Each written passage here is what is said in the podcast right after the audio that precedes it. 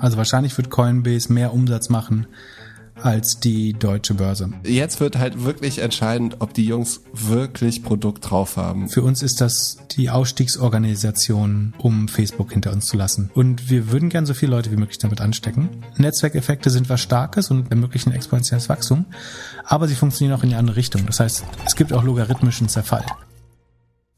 Lieber Herr Glückler, äh, einen wunderschönen Freitagnachmittag äh, wünsche ich gehabt zu haben. Uns wurden äh, diese Woche zwei Themen mehrfach, vielfach zugeschickt. Das eine ist ein Deal in der Bitcoin-Mining-Branche zwischen Northern Data und, Riot Blockchain, über den wir später vielleicht noch sprechen. Und das andere war das Lilium Aviation Spec Deck, also das sagen, Verkaufsprospekt für den Spec. Ähm, das war letzte Woche, als wir geredet haben, noch eher so confidential äh, available und ist jetzt inzwischen relativ öffentlich geworden. Und das wurde uns von äh, vielen Leuten zugeschickt, oder insbesondere der, der Link, äh, der Christoph Gerber, der Lieferando-Gründer, hat einen Wettangebot an Frank Thelen gemacht, der ja ein Lilium Becker oder Investor ist, äh, mit Bezug auf das Deck. Das Deck kann man grob so zusammenfassen, das sind 50 Seiten bunte Bilder und am Ende drei Seiten illusionäre äh, Zahlen. Mein, wenn, ich, wenn ich heute nochmal anfangen könnte, einen, einen Job zu machen, würde ich CGI-Expert für eine Investmentbank wäre, also Computer Generated Images oder Imagery. Ähm, ich glaube, die Leute, die alle diese Vision da ver verbauen müssen in, in Bilder, verdienen bestimmt eine Viertelmillion im Jahr gerade, um da irgendwelche Pseudopassagiere in ein Pseudoflugzeug über einer Pseudostadt äh, zu, zu, zu basteln. Aufgrund dieses Decks hat äh, Christoph Gerber dann Frank Thelen der Wert angeboten, wir, wir sollten das unbedingt kommentieren, wurde uns von vielen Seiten gesagt, ich möchte es gern nicht machen, weil wir äh, uns ja ganz früh geeinigt haben, hier nicht so boulevardesk zu sein und nicht über mehr, die, wer hat das gesagt? Ähm, Eleanor Roosevelt, glaube ich? Äh, weiß ich gar nicht. Die einfachsten Menschen sprechen über andere Menschen, äh, die, die Schlaueren über Ideen und Konzepte und so weiter. Wir wollen über Ideen und Firmen sprechen, über Technologie. Deswegen, wer, wer Lust drauf hat, wir packen Links in den Show Notes, der kann sich das nachlesen. Ich würde mich trotzdem nochmal, also wir haben in der Vergangenheit schon viel über Lium geredet. Ich, ich glaube, für mich ist seit dem Deck nochmal klarer, dass ich glaube, bis 2025 wird es kein bemannt, also mit keinem vollbesetzten Flug eines Lilium Jets über mehr als fünf Minuten geben und damit nicht, nicht mal ein Zehntel der Reichweite, die veranschlagt wurde. Da bin ich mir relativ sicher von, Gewinne muss das eh nicht machen, das wäre total okay. Aber, und ich glaube auch, dass kein relevanter Umsatz gemacht werden kann in den nächsten fünf Jahren. Das Problem ist, das haben auch viele Leute gefragt, ob man das nicht shorten sollte, wenn es äh, doch so offensichtlich wäre. Ich kann mir schon vorstellen, dass Lilium nochmal dreimal so viel wert ist, wird, bevor es nichts mehr wert ist. Von daher gefährlich. Aber wie gesagt, wir packen einen Link in die Shownotes und sollten, ansonsten wollen wir da irgendwie nicht weiter. Das, man hört, kann das bestimmt in vielen anderen Podcasts äh, noch hören, wie Leute sich darüber aus, auslassen.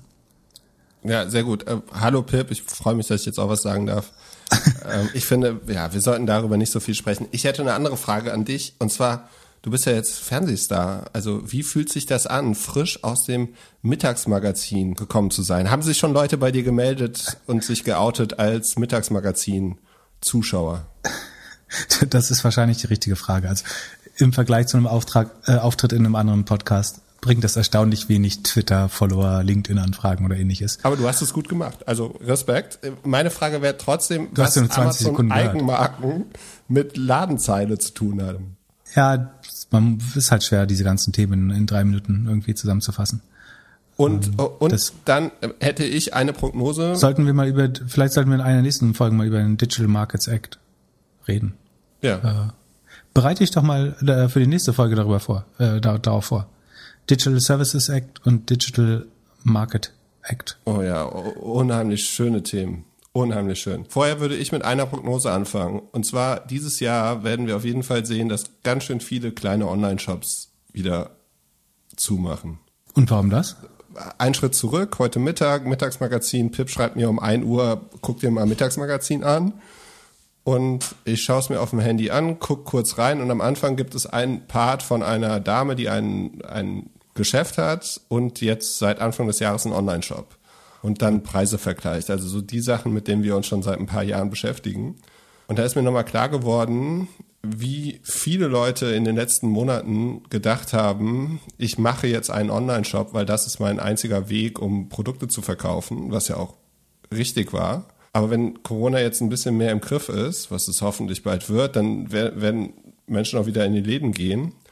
Und alle Leute, die diese Shops aufgemacht haben und gedacht haben, okay, ich muss einfach nur einen Shop aufmachen, haben jetzt gelernt, wie, wie schwierig und wie teuer es ist, überhaupt die Kunden zu akquirieren. Also äh, ich, ich glaube, in den letzten, letzten Monaten wurde sehr, sehr viel Sales gemacht oder Überredungskunst von allen Seiten. Mach deinen eigenen Online-Shop und dann bist du dein eigener Herr und dann verkaufst du einfach deine Produkte.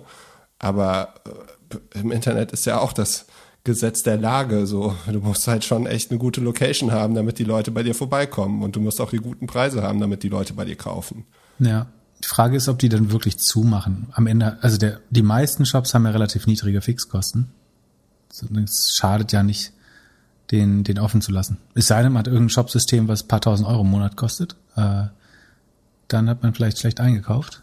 Ja, Aber ich bin bei dir, dass viele davon, sagen, deutlich weniger Umsatz wieder machen werden. Aber vielleicht haben auch, also sie, sie ist mal positiv, äh, Glas halb voll. Für viele war das der erste Schritt ins Online-Business und vielleicht entsteht das nächste deutsche Amazon aus einem so einem kleinen Händler. Gibt's da schon ein Pitch-Deck für? Hast du da schon was gekriegt? nee. So, dann äh, hätte ich noch eine Frage. Und zwar, ich habe auch geschickt bekommen, dass du im Manager-Magazin drin warst. Also du, du scheinst ja jetzt hier wirklich PR-mäßig richtig irgendwie rumzukommen. Und im Manager. Wirklich? Das habe ich noch gar nicht gelesen. Hast du es nicht gelesen? Soll ich es dir vorlesen? Hast du ein Manager-Magazin? Liest du das? Äh, ich, ich lese es mir, weil die Fragen dazu kommen. So, und äh, das hast du echt nicht mitbekommen. Du bist zu, zu Twitter bist du erwähnt worden. Warte mal. Achso, ja, dass ich ein Interview gegeben habe, weiß ich, aber ich äh, habe das noch nicht selber gelesen. Ja, und da müssen wir mal ein bisschen über deine Brand sprechen, Pip. Weil, also, Oha. du, überall steht was anderes. Du bist äh, äh Suchmaschinenexperte, du bist Investor, du bist Marketing-Experte. Du bist alles. Es geht ja auch darum, für den, für den jeweiligen Zweck äh, die, die nützlichste Umschreibung zu finden. Ja, aber also, willst du nicht für eine Sache stehen oder willst du für alles stehen? Für, für was soll ich denn, wenn es nach dir geht, Podcast-Host wahrscheinlich. Nee, ich, äh, also äh, de, deine, deine Twitter-Bio hast du ja jetzt umgeschrieben in Investor. So, ich Investor Advisor. Herr Glückler blättert. Ja, genau. Äh, hier, hier steht, und das ist sofort die nächste Frage. Die schlechtesten Targeting-Daten stellen das ganze Geschäftsmodell in Frage, sagt der Investor und Online-Marketing-Experte Philipp Klöckner. Und hier steht, dass du 40 bist. Ja. Und dann bist du hier, irgendwo bist du nochmal. Ja, das andere habe ich mir nicht unterstrichen. Ich schicke dir ein Foto. Aber den Aber, Rest hast du unter, unterstrichen und ausgeschnitten? Wie so, wie so ein 65 äh, Guck hier hinten die Wand, da kleben alle deine Artikel. So, aber, aber jetzt ist die Frage, ähm, äh, wieso ist das Targeting so wesentlich schlechter als bei Facebook? Ähm, weil Twitter, glaube ich, nicht so viele Daten hast, wo du, also die meisten Daten, das wissen vielleicht auch nicht alle Leute, aber die meisten Daten werden ja auf dritten Seiten generiert. Und die Daten hat Twitter teilweise sogar, falls sie über den äh, Twitter-Button oder den Tweet-Button Daten sammeln, aber nutzen die noch nicht wirklich gut im Targeting. Also zumindest ist, ist mir das nicht bekannt aus dem Werbebackend, dass man da sehr gut so auf besuchte Seiten ähm, und sogenannte In-Market-Audiences, also wenn ich mich gerade für ein bestimmtes Produkt interessiere, bieten kann. Das ist was, was einfach bei Facebook, Instagram, Google deutlich einfacher ist. Und ich meine, das, man sieht es ja auch in den Zahlen, dass das Werbemodell einfach nicht wirklich gut funktioniert äh, für Twitter. Und das wollte ich damit sagen. Es ist natürlich dann immer in so Zitaten ein bisschen verkürzt dargestellt, aber in diesem Fall nicht falsch dargestellt. Also ich habe das schon so gesagt. Und dann allerletzte Frage. Was passiert mit deiner Beyond Meat Aktie, wenn Nestlé oder irgendein anderer die jetzt übernimmt? Das, wer, wer wird denn die zu dem Preis übernehmen? Gibt's da, äh, spann, gibt's da, wie heißt das, Spekulation? Keine Ahnung, ich würde dir eine Fünfer Schnellwette anbieten. Wieso stellst du sowas in den Raum? Irgendwas weißt du doch, was ich nicht weiß. Nee, äh, also, prinzipiell würde es den Kurs treiben, aber ich glaube, ich meine, das einzig Gute an solchen astronomischen Bewertungen, irgendwie wie bei einem Tesla oder Beyond Meat ist ja, dass niemand, der halbwegs bei Verstand ist, das für den Preis kaufen kann. Und äh, Nestle hat ja mit äh, Garden Gourmet, glaube ich, die haben halt das gleiche Sortiment letztlich. Also Nestle hat seinen eigenen Fake Meat Burger. Ich glaube unter der, ich kann sein, dass das Unilever ist. Aber jeder von beiden, also alle großen ähm, FMCG-Konzerne haben eigentlich ihre eigenen Fake Meat Marken. Von daher gibt's eigentlich keinen Grund. Also es sei man glaubt wirklich daran, dass der Wert der Marke Beyond Meat schon so stark ist, gibt's keinen Grund, das dazu zu kaufen. Meiner Meinung nach. Und wie gesagt, bei, bei der Bewertung, kann das eigentlich kein äh, CEO, der halbwegs bei Verstand ist, machen, meiner Meinung nach. Das würde ich nicht kategorisch, aber Also doch, okay. ausschließen, aber für relativ unwahrscheinlich halten. Gut, dann, dann lass uns die schönen Themen starten. Wir haben ein IPO am 14. April von einer der wenigen Tech-Firmen, die überhaupt einen Profit machen. Hast du dir Coinbase angeguckt? Ja, hatten, äh, hatten wir, glaube ich, so- sogar schon mal äh, vorher kurz betrachtet. Äh, ist eine G Gelddruckmaschine, habe ich damals, glaube ich, gesagt. Ja, und die Und haben die, die haben jetzt ihr- veröffentlicht. Scheint Genau, ganz ja. schön krass zu sein. Haben ihr S1-Filing erweitert um die äh, Quartalszahlen für das erste Quartal. Haben sie sehr pünktlich abgeliefert. Ist bei, bei einem Börsenplatz natürlich auch relativ einfach. Und das war insofern äh, nicht überraschend, aber so bombastisch, dass der Umsatz des ersten Quartals 2021 größer war als das Gesamtjahr 2020. Ja, Also was man vorher in zwölf Monaten verdient hat, hat man in den letzten drei Monaten reingeholt. Der Gesamtumsatz, also der, der Innenumsatz, die Börsenprovision, den ähm, Coinbase realisiert hat, waren 1,8 Milliarden US-Dollar, nur in Q1. Also wir, Runrate auf Jahr, aufs Jahr, wenn es keine Saisonalität oder Schwankung gäbe, wären äh, ein bisschen über 7 Milliarden. Äh, das ist ganz gut. Und äh, das kommt aus 335 Milliarden Trading-Volumen. Wenn man jetzt rechnet, merkt man, die haben eine halbes Prozent Marge, was sich aus der Fee des Marktplatzes ergibt und dem Spread. Ein halbes Prozent, also das heißt einfach gesagt, wenn du Bitcoin im Wert von 100.000 kaufst, verlierst du halt ein halbes Prozent, mehr oder weniger, du, allein durch die Transaktion, äh, die sich Coinbase einstreicht. Das ist ganz ordentlich. Das würde man normalerweise bei keiner Börse akzeptieren. Das ist, wenn du eine, eine Adidas-Aktie von für ähm, 100 Euro kaufen oder für 10.000 Euro kaufen würdest, dann wirst du jetzt nicht akzeptieren, dass dir da 0,5 Prozent gleich bei der Transaktion abgenommen werden. Das ist ein relativ hoher äh, sozusagen äh, Marketplace Share. Aber deswegen ist es so profitabel, dass sie aus diesen 1,8 Milliarden Umsatz ähm, oder 335 Milliarden Trading-Umsatz, also Au Außenumsatz, wenn man so will, ähm, 1,1 Milliarden Adjusted EBITDA äh, gemacht haben und damit eine 60-prozentige EBITDA-Marge. Und der Profit, allein der Profit des ersten Quartals ist das Fünffache des Umsatzes vom gleichen Quartal 2020, also des Vorjahres. Ähm, das ist schon Gelddrucken. Das liegt natürlich am Bitcoin-Preis.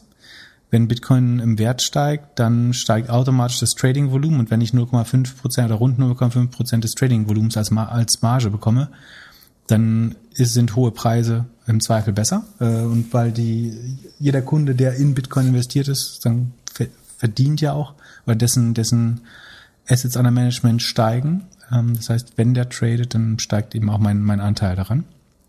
Von daher ist das super spannend und theoretisch könnte dieses Adjusted EBITDA oder die EBITDA-Marge sogar noch weiter steigen, wenn der Umsatz weiter steigt, weil du hast relativ hohe Fixkosten, relativ niedrige Variabelkosten bei der Börse. Also jede weitere Transaktion löst jetzt nicht riesige Kosten bei dir aus, logischerweise, sondern du musst einfach nur deinen Entwickler und äh, die Infrastruktur und Plattform bezahlen. Und dadurch hast du einen sehr hohen Operating Leverage. Ja, das haben wir schon mal besprochen, komme ich gleich nochmal drauf. Und dadurch kommt man halt zu so einer krassen EBITDA-Marge, wenn's läuft. Ne? Also wenn wir ein Quartal haben mit viel Trading, mit hohen Bitcoin-Kursen, dann druckt das Geld. Und die sollen ja für unterste Zahl, die ich gesehen habe, waren 68 Milliarden. Äh, ich habe auch Zahlen so um die 100 Milliarden gesehen an die Börse gehen. Ich würde denken, dass die bei jetzt bis zu 7 Milliarden Runrate ähm, Umsatz und dann 4, 5 Milliarden Runrate äh, EBITDA eher bei 150 Milliarden landen am ersten Tag. Also einen guten Pop um 50 Prozent. Oder am 14. April, was Sekunde, was für ein Tag ist das? Das müsste der Mittwoch sein. Also ich, ich weiß nicht genau, wo sie starten, aber ich würde die, die erste Bewertung am Ende des ersten Tages eher bei zwischen 120 und 150 Milliarden sehen. Äh, weil, wie gesagt, im Moment druckt das Geld. Ich halte es im Moment für wahrscheinlicher, dass Bitcoin sich im Wert vervielfacht, als dass es sich halbiert. Ähm, es, also es ist vol- volatil, es kann immer mal 20, 30 Prozent runtergehen. Aber langfristig glaube ich eher daran, dass Bitcoin sich vervielfacht, als dass es sich halbiert. Ja. Das Keine freut Ahnung. mich vor allem sehr für Nas, dass der einfach Ist jetzt der auch der reicheste- Bitcoin-Investor? Nee, der ist äh, Ach so, der war Coinbase-Investor. ja. Wie viel Prozent hat er, weißt du das aus dem Kopf? 0,01. Also der hat irgendwas bekommen dafür, dass er äh, Andreessen Horowitz geholfen hat, ins Termsheet zu kommen. Ja. Wenn es ein Promille wäre, wären es schon dann halt 100 Mil Millionen. Ist auch nicht so schlecht. Nicht schlecht. Mhm. Und ich habe zwei Fragen für dich. Erste, mhm. welche anderen Tech-Firmen haben so eine krasse Marge? Und zwei, magst du kurz den Disclaimer aufsagen? Der Disclaimer ist, wenn wir hier über Aktien sprechen, äh, solltet ihr niemals ohne eigenen Research gemacht haben, darauf gehen handelt. Wir, das kann, wir äh, machen hier keine Beratung.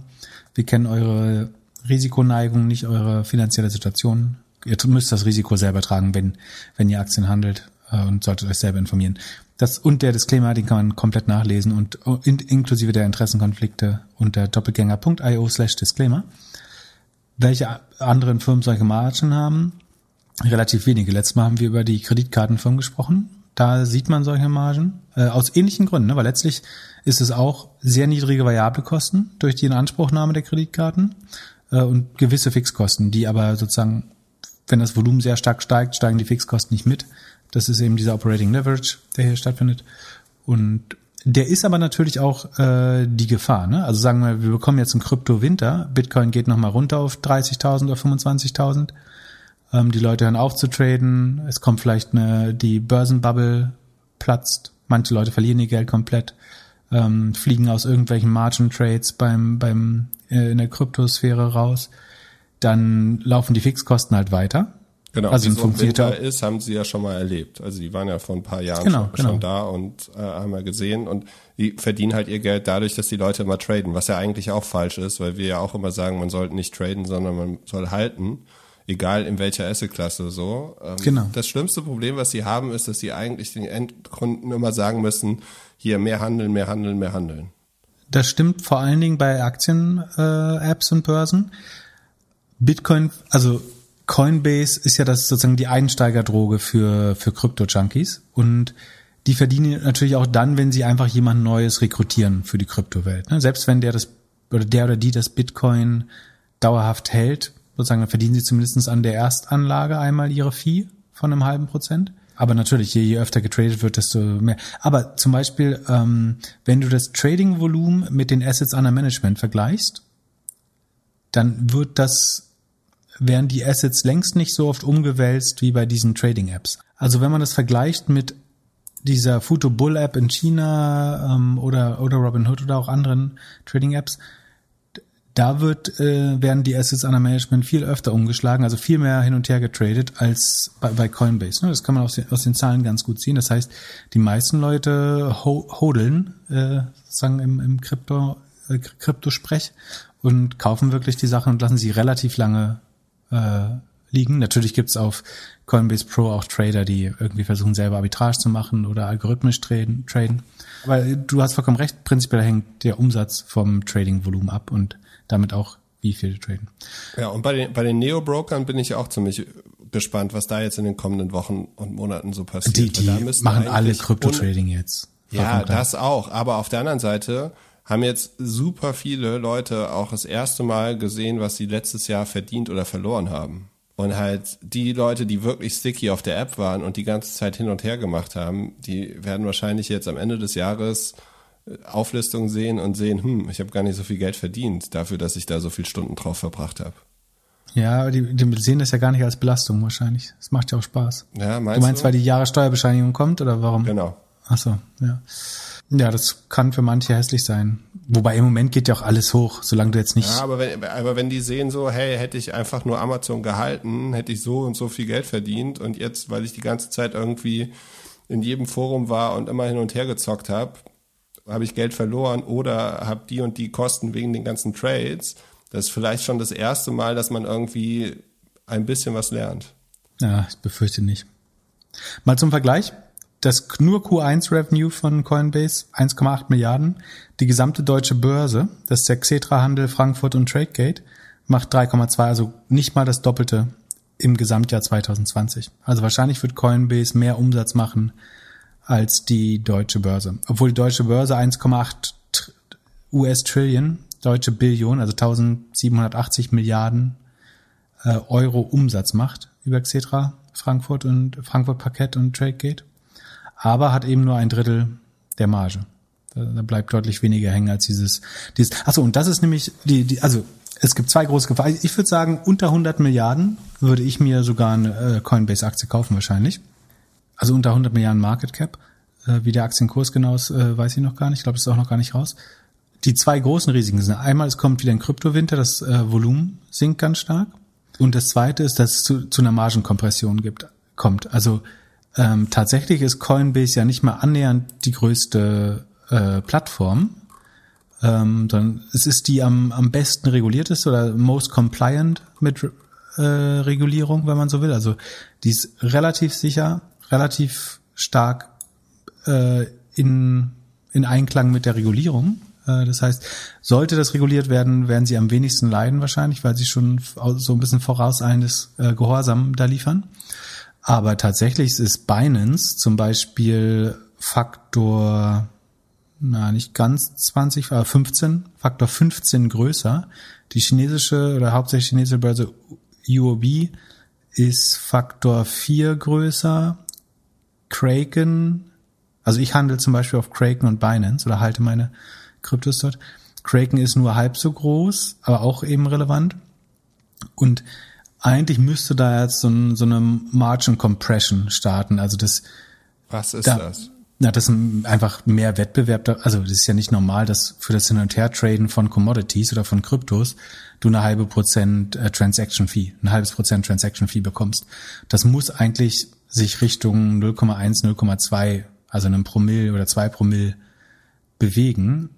Und dann wäre Coinbase immer noch profitabel, aber die, das EBIT zumindestens würde erstmal dahin schmelzen. Das macht es noch nicht zu einer schlechteren Company, aber ich glaube, langfristig muss man da einfach mit mehr Wettbewerb bei den Margen rechnen. Im Moment sind alle so ein bisschen blind vor Gier beim Kryptokaufen und niemand schaut auf irgendwelche Gebühren oder Spreads, also den Unterschied zwischen Kaufs- und Verkaufskurs, den du bei Coinbase übrigens auch gar nicht siehst. Das heißt, du, du siehst immer einen diskreten Kurs. Eine Börse funktioniert ja anders, dass du einen Bid- und Ask-Preis, also Geld- und Briefkurs hast, Angebot und äh, Angebots- und Nachfragepreis. Und bei Coinbase kaufst du halt für einen fixen Preis und dadurch verschwimmt sowohl die Gebühr als auch äh, die, die, der Spread ganz gut. Und deswegen werden die Margen langfristig sich wahrscheinlich äh, so ein bisschen runter bewegen. Aber dadurch, dass die, die Audience von Coinbase halt sehr retail-lastig ist, ähm, dadurch, dass sie typischerweise der erste Kontaktpunkt mit Krypto sind für viele Nutzer, ähm, sind die Margen im Moment zumindest noch so hoch. Das sollte sich sozusagen, wenn der Markt rationaler wird und äh, mehr Transparenz in den Markt kommt, aber ändern. Apropos Transparenz, das ist der schönste Nebeneffekt äh, an dem Ganzen ist eigentlich, das habe ich, glaube ich, in einem vor, vorherigen Podcast auch schon mal gesagt, das Kryptotransaktionsvolumen kannst du über CoinMarketCap oder diese, ähm, diese Transparency Tracker sehr gut nachvollziehen. Das heißt, du kannst wahrscheinlich die, das Tra Trading-Volumen auf, auf Coinbase um mit ein, zwei Prozent Error Margin voraussagen jedes Quartal. Das heißt, da dürfte es eigentlich nur Überraschungen bei der Marge geben, wenn überhaupt. Ähm, das heißt, es eine, wird eine sehr transparente, sehr berechenbare Aktie. Wenn die irgendwie mehr DeFi, also Distributed Finance oder wer ist das, De dezentrale, dezentralisierte Finance machen oder äh, mehr Future and Margin Trade, dann könnte sich das nochmal ändern. Aber solange sozusagen das Handelsvolumen da der ausschlaggebende Treiber ist, kannst du sehr gut sehen, wie viel mehr oder weniger die getradet haben jeden Monat. Das heißt, das Coinbase ist sehr transparent durch die Transparenz des, Krypto, Transparenz des Kryptomarktes und gleichzeitig dadurch, dass Coinbase öffentlich Zahlen reporten muss, wird der Kryptomarkt aber auch wieder sehr transparent, weil eine public list, publicly listed Company ihre Ergebnisse, äh, inklusive zum Beispiel der relativ hohen Gebühren, reporten muss. Das, weil, weil ich Transparenz ja mal toll finde, finde ich das eigentlich ganz spannend und es sollte dann relativ einfach sein, die Ergebnisse vor, vorherzusagen. Wenn man irgendwie Excel mag oder so. Mehr, mehr braucht es eigentlich nicht. Und in China ist auch ein bisschen was mit Krypto los. Da gibt es eBank International, die jetzt einen Exchange rausbringen. Und gleichzeitig merken die, wie das so ist, wenn man eine Short-Attacke bekommt, weil Hildenburg da wieder ein bisschen Trouble macht. Die Aktie ist auch ja. ziemlich zusammengebrochen in den letzten Tagen. Ja, sehr wahrscheinlich zu Recht. Also eBank, nicht zu vergleichen mit eHang, was eine andere China Fraud Aktie oder vermeintliche China Fraud Aktie ist. Ja, wir belassen das mal so. Also eBank ist auch rausnehmen. eBank, nö, nö. Ähm, eBank baut Crypto Mining Machines, also sie bauen sogenannte der der Marktführer da ist eigentlich Bitmain, also die bauen sogenannte S19 Cluster, das sozusagen die effizient, derzeit effizientesten Setups sind, um Kryptos zu meinen. Da steckt man halt diese ganzen GPUs rein dann hat man irgendwie eine energieeffiziente Maschine, um äh, Bitcoin selber zu meinen. Und eBank hat das gleich gemacht, aber das Setup, was sie bauen, ist so unattraktiv, dass sie ähm, 2000, im ersten Halbjahr 2020 nur noch 6000 von diesen Maschinen verkauft haben, was relativ klein ist, ähm, sind dafür aber sehr sportlich bewertet ähm, und machen komische so Counterparty-Geschäfte, also was so ein bisschen so aussieht, als würden sie sich so hin und her spielen, wie wir das in der Vergangenheit auch schon mal beschrieben haben. Was Hindenburg unterstellt ist, dass sie diese Innengeschäfte machen, dass es ein sogenanntes Sales Inflation Scheme gibt, also dass du die Verkäufe künstlich oder die Umsätze versuchst künstlich hochzutreiben äh, durch, durch gegenseitige Geschäfte. Was vielleicht auch vielsagend ist, dass eBank zweimal versucht hat, an die Hongkonger Börse zu gehen und den Börsengang nicht geschafft hat, also re rejected, abgelehnt wurde. Ähm, das heißt, da hat eventuell die Hongkonger Börse besser als die Nasdaq, an der eBank jetzt gelistet ist, hingeschaut. Und die, die Umsätze dieser Bitcoin-Mining-Machines, die sie bauen, gehen gegen Null. Und was sie daraufhin gemacht haben, ist, sie bauen jetzt, also wahrscheinlich auch getrieben von der Coinbase-Fantasie, bauen sie eine Bitcoin Exchange, also eine, eine Börse, sowas wie Coinbase, die Ibonex heißen soll, also Ibon Exchange wahrscheinlich, dass diese Exchange, also und dafür brauchen sie ganz viel R&D, also Forschungs- und Entwicklungsaufwendungen logischerweise. Und tatsächlich sieht es aber so aus, als wenn diese Ibonex Exchange einfach auf Basis einer Blue Helix äh, Lizenz gebaut. Also es ist auf Deutsch gesagt ein White Label. Das heißt, es ist ein fremdes Produkt, was jeder kaufen kann. Man kann das Logo austauschen und dann heißt die Exchange eben nicht mehr Blue Helix, sondern Ibonex. Das ist einfach ein Lizenzvertrag. Mit dieser innovativen, äh, also eBank ist ungefähr eine Milliarde, ein bisschen weniger als eine Milliarde wert.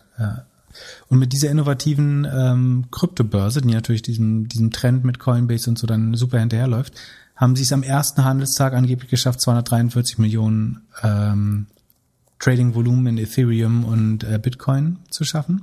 Das wiederum, und de deswegen mag ich den, die Transparenz, äh, die ich eben erwähnt habe, so gerne, erscheint unmöglich, weil das kann man eben über CoinMarketCap ganz gut nachprüfen, was über welche Börse gelaufen ist. Und es war eben nicht so, dass das die äh, irgendwie fünf größte Börse an dem Tag gewesen wäre, sondern es sieht so aus, als wären einfach keine Transaktionen. Und über die Blockchain kannst du es halt nachverfolgen, ne? also wo welche Transaktionen gelaufen sind. Und die Zahlen sagen einfach, dass es nicht passiert. Und das ist auch ein bisschen dumm, das dann zu reporten. Wenn man weiß, das ist nachvollziehbar und das ist transparent, zu sagen, wir haben hier eine Viertelmillion, äh, nee, Viertelmilliarde getradet oder wurde über die Plattform getradet. Und dann kann aber jeder von außen sehen, dass es kann nicht passiert sein. Das ist kompliziert. Naja, ähm, die, die größte chinesische Börse ist eigentlich dieses, was ich vorhin erwähnt habe, UB Global. Und die haben im Vergleich an dem Tag nur 60 Millionen gemacht. Also was, was eBank sagen will, ist, sie waren viermal größer als die zu derzeit größte Kryptobörse in, in China, wogegen alle Zahlen dagegen sprechen. Also in den Top 100 der größten Marktplätzen ist Ibonex nicht mal gelistet äh, bei CoinMarketCap. Sehr, sehr unwahrscheinlich, dass es, dass sie da wirklich die äh, größte Börse sind. Und inzwischen ist das Volumen auch irgendwie auf ein paar Millionen am Tag runter. Und äh, auch, auch die ganzen, also wenn du dir SimilarWeb anschaust, wenn du dir das Social Following anschaust, das alles spricht nicht dafür, dass die relevant Umsatz machen. Ähm, und lustigerweise haben sie versucht, den Anschuldigungen zu widersprechen. Also man schreibt dann so eine Replik normalerweise darüber. Und da haben sie sich insofern eingelassen, dass sie sagen, dieser Short Seller Report contains many errors, unsupported speculations and inaccurate interpretations of events.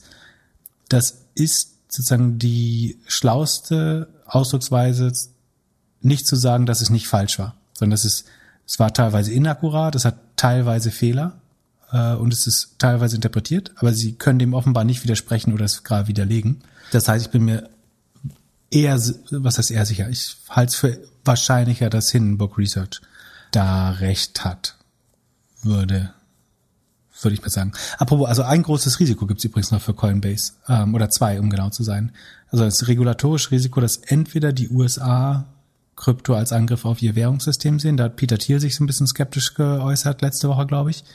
Also, dass sie sagen, sozusagen die China macht schon den E-Yuan, also die haben ihre eigene Währung zu einer E-Währung oder elektronischen digitalen Währung gemacht, dies aber über die Zentralbank reguliert und damit wird vor allen Dingen auch werden Transaktionen der Konsumenten getrackt und das Volk weiter kontrolliert, wie das in China halt so ist.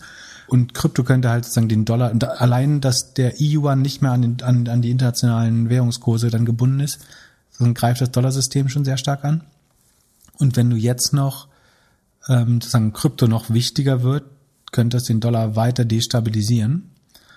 Dann hast du das Risiko einer sozusagen Regulierung, dass die USA sagt. Und ich meine, da ist, wie gesagt, das Coinbase most compliant, also am nächsten dran, was eine sozusagen vorauseilende Regulierung oder Selbstregulierung angeht. Ähm, und die noch größere Gefahr wahrscheinlich ist, dass China sagt, wir blocken alle Kryptowährungen außer unserer eigenen, unserem E-Yuan.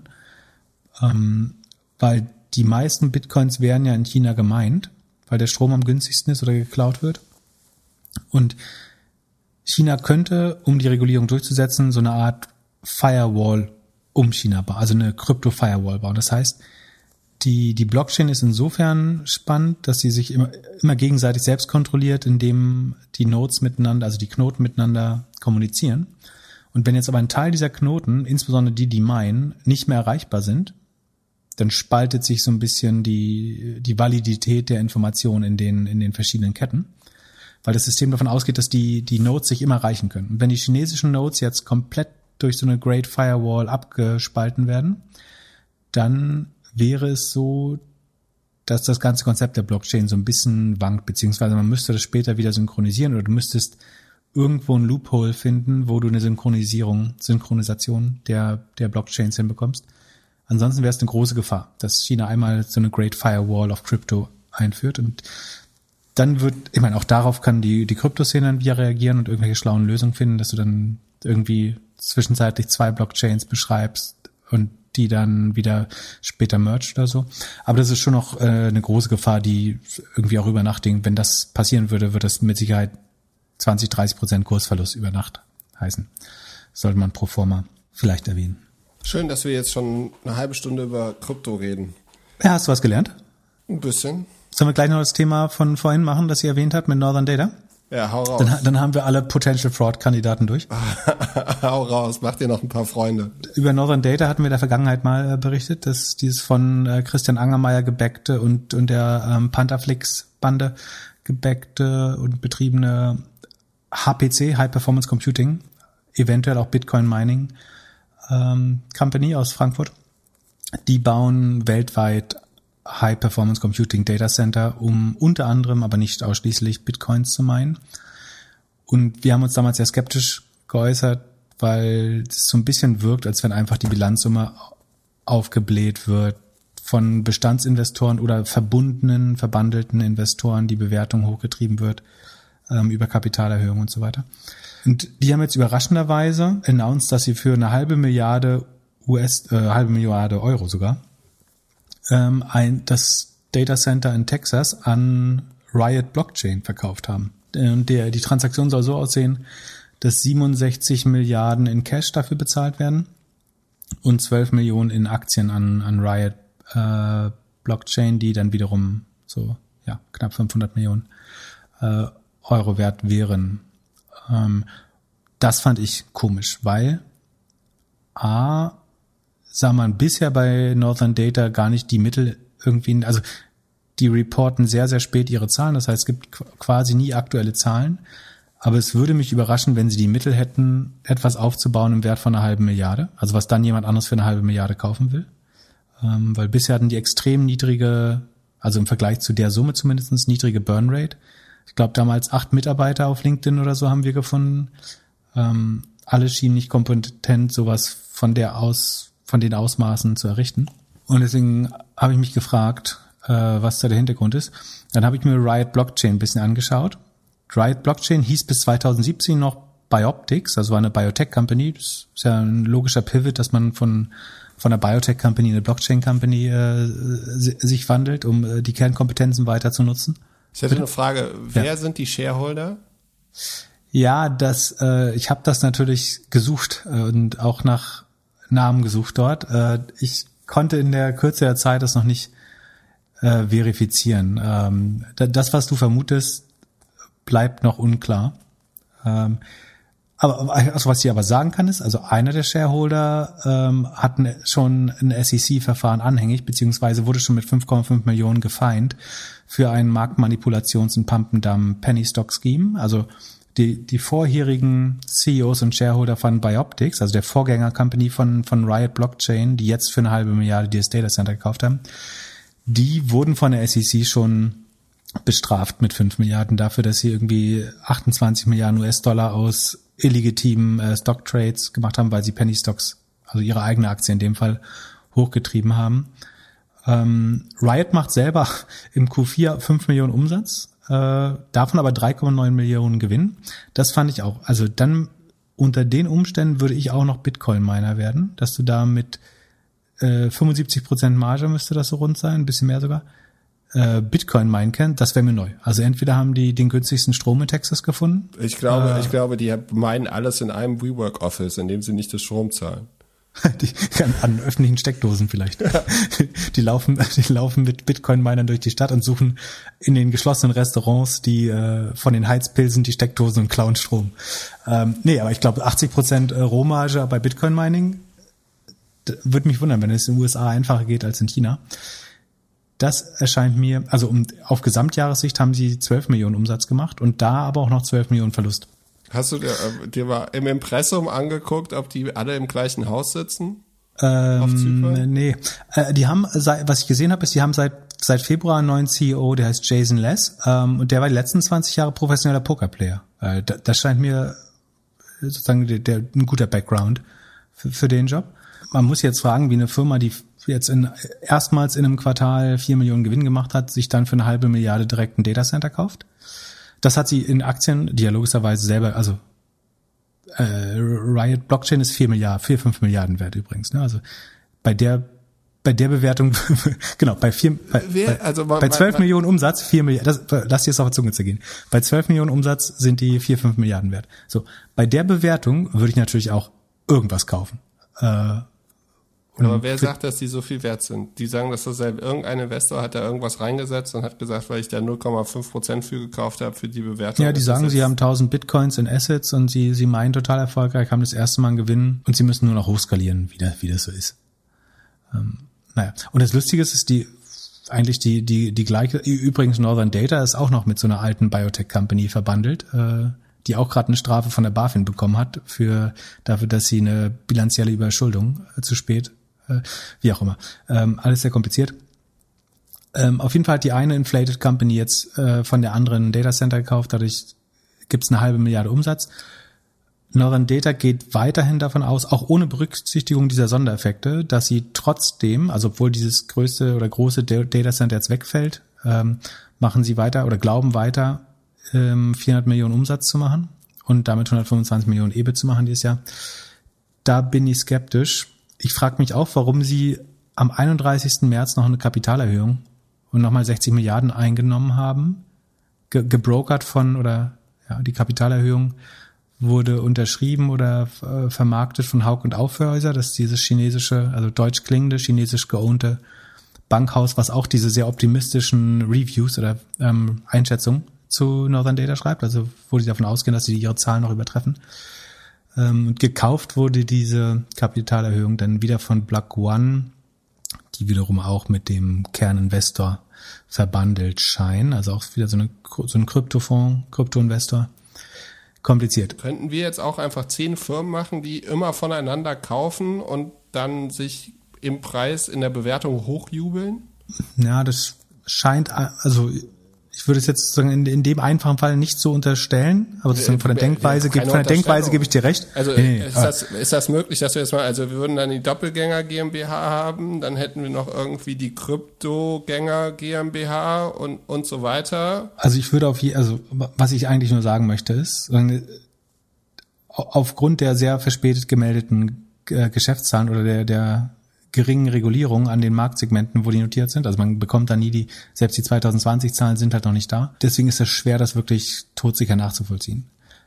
Aber sozusagen in der Bitcoin-Mining-Branche und insbesondere wenn es immer wieder Geschäfte mit den eigenen Shareholdern gibt oder ähnlich gelagerten ähm, also Riot sagt selber, sie bauen oder sie, ja, sie sind Bitcoin-Miner. Warum sollten sie ausgerechnet von der deutschen Firma, die selber Bitcoin-Mining macht, ein Data, also außer weil sie gerade eine höhere Bewertung haben. Ja gut, das, das macht dann schon fast wieder Sinn. Aber ich wäre da vorsichtig, wenn man da noch Anteile drin hätte. Und bin gespannt, wie das auffliegen könnte, wenn es mal auffliegen sollte, falls es nicht so solide ist, wie versucht wird, den Einschein zu erwecken. Dann lass mal das Thema wechseln. Björn hat uns eine Frage gestellt und zwar fragt er, wie wir frühzeitig unseren Kindern Zugang zu digitalen Themen geben. Sollte er seine kleine Tochter motivieren, programmieren zu lernen? Bei Fortpflanzung bist du ja der Experte. Vielleicht, vielleicht fängst du da an. Ich habe mich erstmal gefragt, wer sind die besten Entwickler, mit denen ich in den letzten Jahren zusammengearbeitet habe. Das sind alles Leute, die sich eigentlich relativ früh als ich noch draußen gespielt habe, schon vorm Computer saßen und sich entwickeln selbst beigebracht haben. Äh, äh, Pip hebt die Hand, äh, ja, aber entwickeln kann er trotzdem nicht. Und ähm, will ich nicht. Ich konnte es mal. und äh, dann habe ich mich gefragt, ob die Eltern die dazu motiviert haben, und ich glaube eher nicht. Dann habe ich mich an meine Kindheit erinnert und ich habe eigentlich alles das gemacht oder fand da alles nicht gut, was meine Eltern mir vorgestellt haben und war am besten in den Sachen, die irgendwie von mir selbst motiviert waren.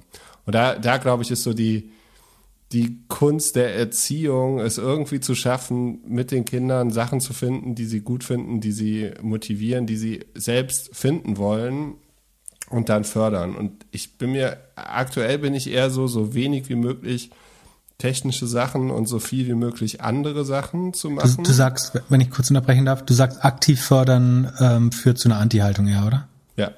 Also, ja. Auf jeden Fall. War bei mir Kinder, auch so. Meine wenn Eltern die haben Kinder mich, ähnlich sind wie ich, dann auf jeden Fall. äh, bei mir auch. Meine Eltern haben mich zum Tischtennis, Fechten, was weiß ich, äh, Judo geschleppt. Und es war alles doof irgendwie.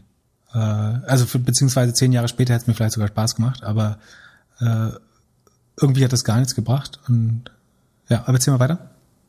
Ja, und da, äh, ich glaube, dass so die, die, die Kunst ist, was zu finden, was wirklich Spaß macht und was die Kinder selbst finden können. Und das ist, glaube ich, schwierig. Und, und was, wenn man sich dann überschaut, wie so ein Beispiel, Steve Jobs hat irgendwie angeblich alles dafür gemacht, dass seine Kinder nicht vorm Computer sitzen und nicht vorm iPad, nicht vorm iPhone und so weiter. Und wir sehen ja auch, wie die ganzen Produkte so süchtig machen. Die Kinder, die er anerkannt hat, meinst du? ja, genau, das Oder? ist eine andere Story. Ja. Und es ist halt auch, die Frage, so, würdest du dein Kind vor YouTube setzen, weil du halt weißt, wie der Algorithmus funktioniert? Oder würdest du es halt nicht machen? Würdest du halt eher schauen, dass du, selbst wenn es Bewegtbild ist, irgendwie anders rüberbringst? Ja, YouTube ist schon mal kompliziert wegen des Algorithmus. Ähm, Also da musst du, meiner Meinung nach müsstest du dann, also es gibt ein paar Dimensionen. Das eine ist so die, die Altersdimension und Intensität. Also wo ich sagen würde, prinzipiell alle Extreme sind doof. Irgendwie totales Screenverbot finde ich blöd. Irgendwie Kindern sich selbst überlassen mit den Geräten ist selbstverständlich auch komplett bescheuert. Da würde ich mich vielleicht wirklich medizinisch beraten lassen und sagen, was ist eine akzeptable Screentime? Äh, sind es irgendwie zweimal eine halbe Stunde am Tag oder ich glaube, super wichtig darauf zu achten, dass irgendwie das Device nicht zu nah. Ich kenne viele Kinder, die das sehr nah vors Gesicht halten. Das ist nachweislich nicht gut für Augen und so weiter. Irgendwie eine zeitliche Einschränkung würde ich, glaube ich, immer drin vorsehen. Ich, finde es wichtig, dass man das als Eltern auch gut vorlebt. Also irgendwie aufs, nicht so aufs iPhone gucken, zu sagen, leg dein iPad jetzt weg, äh, erscheint mir inauthentisch. Äh, oder sagen, erfüllst du die Vorbildfunktion vielleicht nicht perfekt. Und dann würde ich, ich würde ihn erstmal relativ breit erlauben, irgendwie Dinge auszuprobieren und schon irgendwie versuchen, ihnen zu erklären, dass irgendwas, was, also mein, mein Wunsch wäre, und das darf man aber dann eben nicht zu sehr forcieren, da bin ich total bei dir, dass sie was Kreatives oder Konstruktives machen. Also irgendwie eine Aufbausimulation. Also wenn mein Kind mit fünf noch nicht Civilization oder Age of Empire spielt, gebe ich es eh wieder zurück. Aber ähm, ich meine, und es kann auch Malen sein oder es kann Klavierspielen sein. Äh, Kann, auf es auch, kann, kann es auch Bitcoin meinen? wenn es das hinbekommt. Ähm, Taschengeld aufbessern ist immer. Seine Also ich würde mir wünschen, dass es kreativ, konstruktiv und nicht sozusagen Konsumtion ist, dass du nur irgendwelche Videos anschaust. Ähm, wenn es irgendwann mal irgendwie ein besseres YouTube, ein, irgendwie was mehr auf Lernen oder so basiert ist, wo du nicht die Gefahr hast, dass man in irgendwelche Rabbit Holes abdriftest, dann, dann finde ich vielleicht auch irgendwas so lernen gut. Und ich bin Kind auch Unterhaltung schauen, kannst du mal irgendwie Trickfilme schauen. Haben wir auch gemacht. Ähm, ich glaube, es auf jeden Fall liegt äh, der, die Würze immer in der Moderation, also irgendwie keines der Extreme verfolgen. Und schon versuchen, dass sich so ein bisschen freiwillig Talente entwickeln. Also viele Dinge erlauben, aber dann auch beaufsichtigen, solange man nicht versteht, was, was passiert. Und wenn sich da Interesse bildet, sei es Musik, sei es Malen, sei es was spielen, sei es Roblox, Minecraft, alles super, ähm, dann gern äh, das auch fördern und mehr zulassen. Aber ja, ich glaube, dann, das funktioniert am besten mit Vorbildern. Also wenn du genau. Leute zeigst, die das machen und dann irgendwie ein Interesse daraus entsteht. Ja, sehe ich auch so. Und was ich aber fast ausschließen, also ich wäre extrem vorsichtig mit sozialen Netzwerken und ich kenne so acht, neunjährige, die auf TikTok abhängen. Ich weiß nicht, ob mein TikTok deutlich anders aussieht als deren, aber ich hielte das nicht für äh, eine adäquate Ver Verwendung von Zeit und Aufmerksamkeit und glaube, das könnte verrohend äh, auf, auf die Emotionswelt der Kinder wirken. Das heißt, stell dir vor, 20 Jahre später kommen Studien, dass Kinder, die auf TikTok Tag und Nacht sind, unheimlich gute Mitarbeiter sind. Tänzer werden. Aber, ja, also ich, ich glaube, es muss schon zu einem gewissen Grad mit, also am Anfang mit Beaufsichtigung einhergehen und dann aber schon auch Vertrauen. Also ich meine, du kannst auch nicht neben allem sitzen, sondern also gerade wenn man spielt oder was baut oder Fehler macht oder so scheitern lernt, dann dürfen die Eltern auch nicht daneben sitzen, glaube ich. Ja, und, was glaube ich auch immer wichtig ist, ist irgendwie die Empathie und das äh, zusammen zwischenmenschliche, was man irgendwie hat durch Teamsport oder irgendwelche Aktivitäten. Und das kriegst du online meines Erachtens immer noch nicht ja, so genau, gut. Das wollte ich auch sagen. So, ja, es entstehen Freundschaften und es entstehen auch, es gibt auch Beziehungen, die sich beim, beim Online-Zocken kennengelernt haben und so. Und das sind, äh, ist, ist auch wirklich, sind richtig gute Freundschaften und so. Aber ich glaube, so das Zwischenmenschliche, wir verbringen unser ganzes Leben eh mit genug Technik. Und äh, dann sollte man eher die Zeit haben, die man noch den Freiraum hat, sich mit, ja, mit Sachen zu beschäftigen oder mit Leuten zu beschäftigen und nicht die ganze Zeit auf den Bildschirm zu schauen. Ich, ich glaube, deswegen ist die, Einschrän die zeitliche Einschränkung auch wichtig. Also ob das jetzt zweimal eine halbe Stunde, zweimal eine Stunde oder einmal zwei Stunden sind, weiß nicht. Zwei Stunden sind, am Stück sind, glaube ich, schon viel für ein Kind, ehrlich gesagt. Ähm, also Björn, aber, bring, bring deiner Tochter noch nicht das, das Coden oder so bei. Aber wenn du willst, ich habe da einen Online-Kurs für dich. Schick dir ein Ding, kostet, kostet 400 Euro. Und ich, also ich glaube, auch andere Aktivitäten, die nicht digital sind, zu fördern ist oder ermöglichen. Ich glaube, das ist eben auch so wichtig, dass mal draußen gespielt wird, mal in den Wald gegangen wird ins Wasser, ins Museum, was weiß ich. Ähm, und also ich finde dieses diese Aussage, jedes Kind muss jetzt coden lernen äh, und wenn wenn es in der dritten Klasse noch nicht programmieren kann, dann ist es nicht gewappnet für die zukünftige Welt.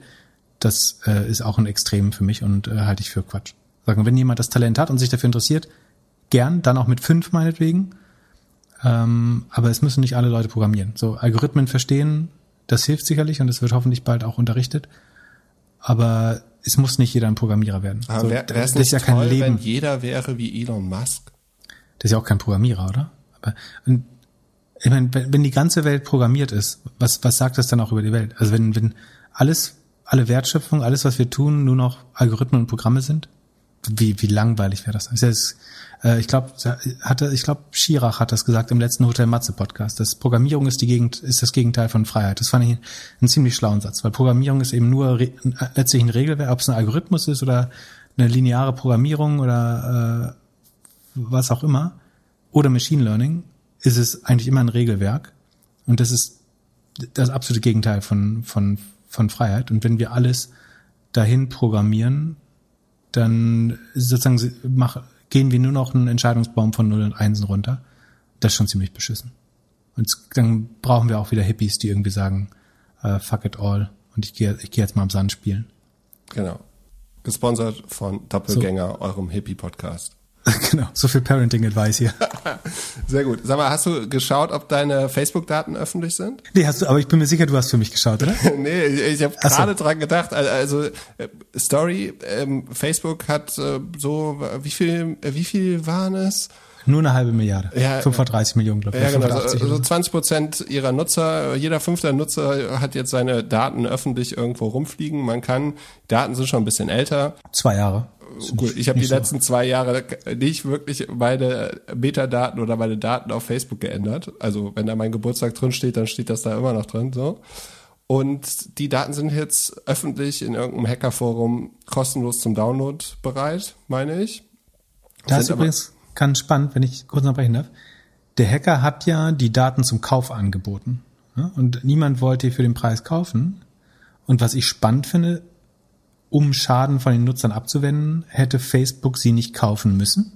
Also sozusagen, für, für eine fremde Partei war es offensichtlich zu teuer, die zu kaufen. Denkst du, Aber- Facebook sind die Nutzer egal? Ja. Und sag mal, also was, was hätte Facebook zahlen müssen? Also was ist ein fairer Preis für diese 500, wenn sie sozusagen, wenn es Schutzgeld wäre, der Hacker sagt, du kaufst die einzige Kopie ähm, vom Markt weg für 503, also hätte Facebook nicht zwei Milliarden dafür zahlen müssen, vier Euro pro Nutzer, das mehr, so weniger als Nutzer wert ist für Facebook äh, im Jahr. Ja, Also, ja, ich würde verlangen von Facebook, dass sie das zahlen, um mich zu schützen. Das ist ein sehr guter Punkt, aber wir sehen, dass es äh, für Facebook gibt es keine schlechten News und die Aktie geht immer nach oben und am Ende ist es ihnen einfach egal. Solange, solange jeder noch gute Werbung über Facebook aussteuern kann und, da, und diese Maschine funktioniert und die Leute darüber News konsumieren und Videos und so weiter, scheint es irgendwie egal zu sein. Wollen wir, willst du selber recherchieren oder wollen wir eine Hörer-Challenge machen, äh, ob man unsere Daten findet? Eins zu fünf, ni- äh, nicht so schlecht. Ja, also ich würde gerne äh, wissen, welche Philips, also wie viel Philips in Deutschland gibt es? Ja, das sollte nicht so schwer sein. Äh, ja, also Aber ich, mit Excel geht's nicht bei 500 Millionen. Ja, genau. äh, Es gibt irgendwie, äh, so viele Nutzer sind es halt auch nicht. Es sind nur 30 Millionen von Amerika, aus Amerika, 11 Millionen aus England. Ach so. So, also ja, wahrscheinlich, wahrscheinlich ist der indische Datenpool aufgegangen oder so. Ja, ich finde es auf jeden Fall krass, dass sie sagen, nicht bereit waren, das Schutzgeld zu zahlen. Also natürlich willst du dich nie erpressen lassen. Aber jetzt zu sagen, das sind einfach alte Daten, finde ich auch einen ziemlich schlechten Excuse. Ich meine, klar sind sie alt, aber sie stimmen halt zu 80 Prozent noch überein. Sind äh, noch die richtigen E-Mail-Adressen, noch die richtigen Namen. Von daher. Ich habe ähm, die Tage gelernt, dass man auf WhatsApp seine Daten beantragen kann. Wenn, wenn du in den Settings bist, kannst du da äh, in der App aufgeben, dass du gerne deine ganzen Daten haben würdest, die WhatsApp über dich hat. Herz, das kannst du nach äh, Datenschutzgrundverordnung bei jedem Unternehmen. Ja, dass man das überall kann, aber das äh, aber hast du es schon mal jemals gemacht? Äh, bei Google einmal, glaube ich, sozusagen Ja, genau. den Ich- Dump bestellt. Ja. Ja, genau. Ich habe es jetzt bei WhatsApp gemacht, weil was ich ein bisschen frech finde, ist, dass sie irgendwie drei, vier Tage dafür brauchen. Also ich krieg am Montag jetzt wohl eine Mail da und kann dann reinschauen. Vor allen Dingen bist du jetzt auf einer auf einer Whitelist wahrscheinlich für Beobachtung oder so. Du bist schon verdächtig dadurch, dass du es getan hast. Aber das ist ja nicht so schnell. Ich bin ja eh nicht mehr so viel auf WhatsApp. Was, was was wirklich schon fantastisch zu sehen ist, wie sich diese Netzwerke so ändern. So an Geburtstagen oder so merkt man das ja immer ganz gut, wo die ganzen Nachrichten so durchkommen. Also vor fünf Jahren gefühlt hat jeder über, über Facebook gratuliert. Das äh, scheint jetzt nicht mehr ganz so aktuell zu sein. Merk- ähm, Facebook-Gratulanten, also die, die schlechtesten Freunde sind immer die um 8.30 Uhr. Dann kommt meiner Meinung nach nämlich mal die Facebook-Nachricht. Äh, also Facebook pusht das immer äh, in die App um 8.30 Uhr, wer Geburtstag hat. Das heißt, alle, die zwischen 8.30 Uhr und 9.30 Uhr gratulieren, sind immer die, die es nur über Facebook wissen. Mhm. Äh, Ist das das einzige, ist das, ist das das einzige gute Feature, was Facebook noch hat? Das äh, ist neun- 90 Prozent des Nutzwertes äh, im Moment wahrscheinlich. Und dann, dann musst du immer noch vier Stunden warten, damit du eben nicht so wirkst, als hättest du es gerade durch. Ich warte dann bis nachts zum nachts zum elf und sagte, jetzt ist es bestimmt ruhiger. Äh, ich wollte dir noch gratulieren. Ich bin's, dein richtiger Freund. ja. So, sag mal, wieso ist ein Signal besser als WhatsApp? Ähm, ja, weil WhatsApp halt zum Facebook-Universum gehört. Und also Signal ist ein, ein äh, anderer, ein besserer, würde ich sagen, äh, Messenger. Ich habe für unsere Website so ein kleines Pamphlet geschrieben. Wie bitte? Äh, Du hast einen Blogpost geschrieben? Ich habe einen Blog, ich habe ich hab geblockt. Ähm, Kann das Die- irgendwas damit zu tun haben, dass du das letzte Mal bei diesem Clubhouse-Ding vergessen hast, einen Blogpost zu schreiben? ja, ach so, ja, auch. Ähm, also der Hintergrund ist folgender. ich glaube, dass man relativ objektiv und klar oder auch subjektiv sagen kann, dass Facebook ein Net Negative für die Gesellschaft ist. Also das, was Facebook sozusagen an, an Wert noch stiftet für den Einzelnen, aber auch die Gesellschaft, ist, glaube ich, niedriger als das, was der Schaden ist, den es anrichtet. Gerade auch wenn es aus Profitabilitätssichten noch äh, ein tolles Unternehmen ist, wenn man so will. Und ich mag den Menschen nicht, der man wird, wenn man sich auf Facebook irgendwie eine halbe Stunde aufhält. Man wird gefühlt, ob das an einem selbst liegt oder an Facebook, kann ich nicht beurteilen, aber ich habe das, ich merke es immer, wenn, wenn ich auf Facebook bin, dass man sich genötigt fühlt, irgendwelche Leute zu berichtigen, zu beschimpfen, niedrig zu schätzen und so weiter. Und ähm, gleichzeitig ist sozusagen dieses ganze Ökosystem ja so verbandelt, dass man dem einen nicht abschwören kann und dann im anderen bleiben. Und ich glaube, das werden mehr und mehr Le Leute über die Zeit so sehen. Und das Problem ist also ein bisschen, dass Facebook sehr stark durch Netzwerkeffekte geschützt ist. Also selbst wenn wir jetzt sagen, und äh, du und ich, wir kommunizieren schon nur noch über Signal eigentlich. Ähm, das Problem ist immer, wenn ich jetzt jemandem schreibe, mit dem ich lange nicht mehr geschrieben habe, dann muss ich immer nachgucken, ist der überhaupt auf Signal und nutzt er das aktiv?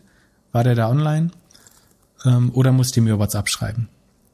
Und ich glaube, dass der Fakt, diesen Über Übergang, den ich für unabdinglich halte, relativ schmerzvoll macht und verzögert. Und ich würde mir eigentlich wünschen, dass mehr Leute noch schneller auf Single wechseln, um diesen Übergangsschmerz zu, zu minimieren. Und wie gesagt, damit, das würde die Welt nicht verändern, aber ich glaube, es beschleunigt das, was so oder so passieren wird, nämlich dass mehr und mehr Leute sich von, also Facebook wird halt das sein, was SMS oder WhatsApp wird die neue SMS sein. So, das, das machen unsere Eltern halt noch als letzter irgendwie äh, und ein paar irgendwie Provinzheinis oder äh, keine Ahnung was für Leute. Aber sozusagen mit den meisten Leuten aus der Tech-Bubble oder den, den engsten Bekannten kommuniziere ich fast jetzt schon meistens auf, auf Signal. Auf Signal, weil du kein iPhone-Nutzer bist und nicht iMessage nutzt. Und genau. Mhm. weil du eigentlich nicht mehr auf irgendwas kommunizieren möchtest, was Facebook gehört. Genau, ich möchte Facebook gern weitestgehend boykottieren. Äh, ich möchte da nicht noch mehr Daten lassen. Ich äh, möchte davon nicht verfolgt werden. Ich möchte mich langfristig da gern komplett ausloggen. Im Moment möchte ich es gern noch nutzen, um Leute von dort woanders hinzubringen. Ähm, sozusagen das ist der einzige Grund, warum ich noch da bin, um Leute darauf hinzuweisen, dass es doof ist dort. Ähm, und ja, deswegen ist die Challenge ein bisschen, wie kann man diese Transition, Transition zu, zu Signal beschleunigen? Ich glaube, also willst du noch mal einen Pitch machen oder ein bisschen was über Signal erzählen, äh, warum das eigentlich gut ist, woher das kommt? Ja, also Signal ist eigentlich halt von Entwicklern, die auch hier und da bei verschiedenen anderen äh, Plattformen zusammengearbeitet haben.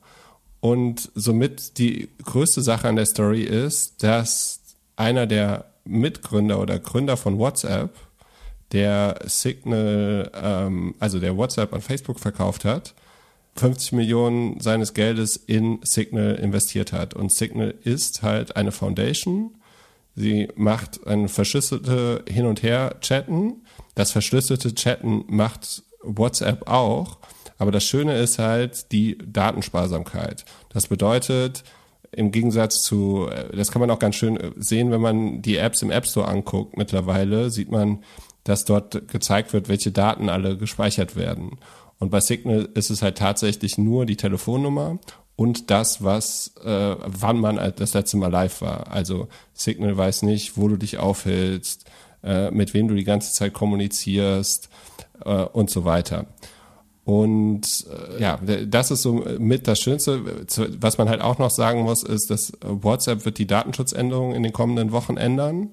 Das wird WhatsApp wahrscheinlich die Möglichkeit geben, Daten besser zu nutzen, mehr zu Advertising, Teilsen und so. Und wir haben ja früher schon erlebt, wie sich beispielsweise Facebook für uns verändert hat, dadurch, dass halt auf einmal Facebook monetarisiert wurde und so. Und eine ähnliche Erwartung wirst du, werden wir auch haben mit WhatsApp. Und was man vielleicht auch noch mitnehmen müsste, ist, Signal ist auch nicht kritiklos. Also es gibt auch Punkte, die bei Signal nicht so 100% da äh, sind. Die, die Sachen, die jetzt äh, letztens in der Kritik waren, waren, dass es einmal so ein PIN gibt, also so eine PIN-Abfrage in der App, das stört den einen oder anderen.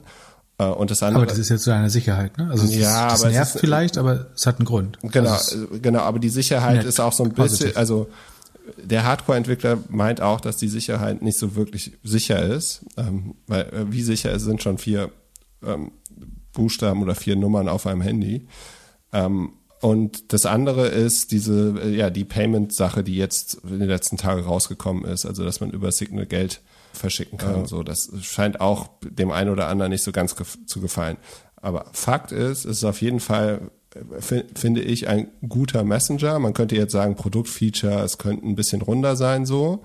Aber das, also das schnelle Hin- und Her kommunizieren Und funktioniert. man kann Bilder gut. schicken, man kann äh, Sticker schicken, man kann Videos schicken. Also das meiste, was WhatsApp kann, kann man dort auch machen, oder? Genau, man könnte halt argumentieren, dass WhatsApp es ein bisschen besser kann. Du könntest argumentieren, dass halt es flüssiger geht äh, und so weiter. Aber es, Es gibt einen Web-Client, richtig? genau, es gibt auch einen Also ich kann's auch, der ist aber nicht im Browser, weil der Browser dann die Einfallslücke wäre, richtig? Genau, und, und was du halt auch noch ha- hast, also äh, wenn du halt richtig sicher sein willst, musst du eigentlich auch die Push-Notifications ausmachen, weil die, das Betriebssystem sonst schnüffelt. genau. Hast du erzählt, dass es ein Non-Profit ist? Oder Ja, ich da- habe zwischendurch E-Mails gemacht, Entschuldigung. Genau, der, der, das habe ich gesagt. Ich habe auch erzählt, dass es äh, der Ex-Gründer von WhatsApp ist, der das unter anderem finanziert. Die Testimonials hast du auch erwähnt? Nee, die kannst Ja. du nochmal runterbeten. Genau, es wird von, von vielen Tech-Gründern auch supported inzwischen. Ähm, also der, der bekannteste äh, Proponent oder Promoter ist äh, wahrscheinlich Edward Snowden, äh, der das angibt. Der nutzt wahrscheinlich Threema und Signal. Ähm, aber das ist jemand, dem Privacy per se sehr wichtig sein sollte. Genau, der Ähm, hat doch der mal getwittert, dass er äh, wegen äh, Signal noch alive noch ist. lebt. Ja, genau. Ohne, ohne Single würde er nicht mehr leben, wahrscheinlich. Das halte ich für eine wahrscheinlich richtige Aussage in dem Fall. Jack Dorsey, der Twitter-Gründer, ist ein großer Fan. Elon Musk und äh, Shamat, große Fans. Was hier eher äh, die, die Aussage, die vorherig getroffene Aussage bestätigt, dass auch äh, falsche Uhren oder kaputte Uhren einmal am Tag richtig gehen, aber ähm, Leute, denen man zumindest Tech-Expertise unterstellen wollen, äh, schreiben oder sind komplett auf Signal oder größtenteils auf Signal umgestiegen. Und äh, so folgen wir auch unseren Tech-Leadern da und haben uns überlegt, um, um diesen Prozess zu beschleunigen äh, oder einen zusätzlichen Anreiz, also neben, neben der geistigen Gesundheit, die man dadurch durch die Verabschiedung von Facebook erfährt, ähm, wollen wir einen Zus weißt du übrigens, äh, ein Fünftel der Entwickler bei Facebook arbeiten an AR, VR inzwischen, äh, habe ich irgendwo gelesen. Das ist groß. Wenn du überlegst, wie Facebook, also wie grässlich Facebook die Online-Welt macht, sagen, wenn du, sagen wir, du würdest das ein Wallet Garden und du schaust nur durch Facebook auf die Welt, so wie es in Asien teilweise der Fall ist, sozusagen das Asien, das, äh, das Facebook das Internet ist.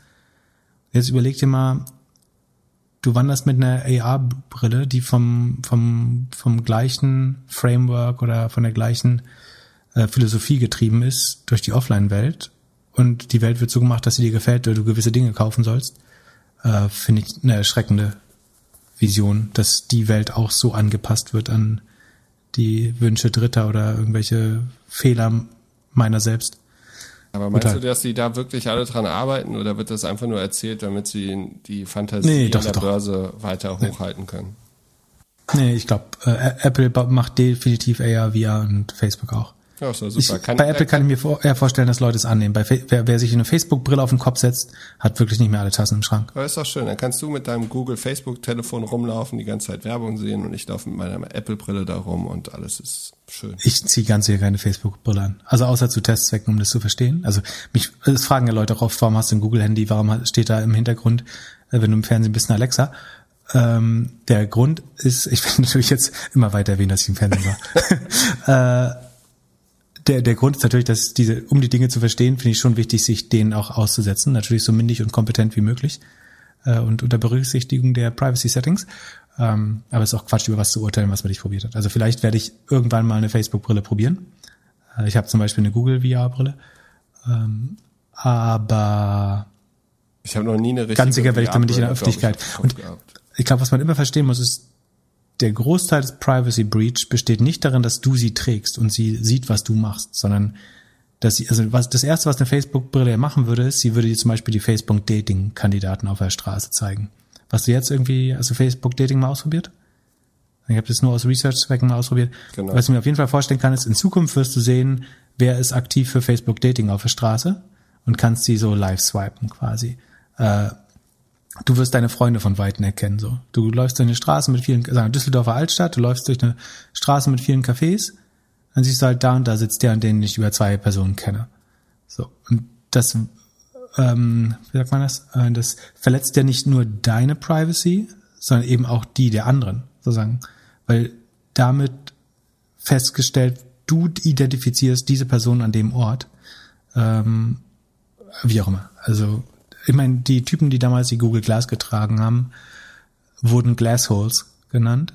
Ähm, ich weiß nicht, wie man die Facebook-Leute nennt, aber äh, wenn sie eine Facebook-Brille aufhaben sollten. Aber ich würde dem sehr kritisch gegenüberstehen Gut, und allen Leuten davon abraten. Zurück zum Topic. Ach so, genau, der Anreiz. Es gibt jetzt ähm, eine Doppelgänger-Signal-Gruppe, die Doppelgänger-Community. Genau, um den Übergang ein bisschen spannender, äh, also die Carrot-and-Stick-Methode, den Stick haben wir jetzt gerade runtergelabert.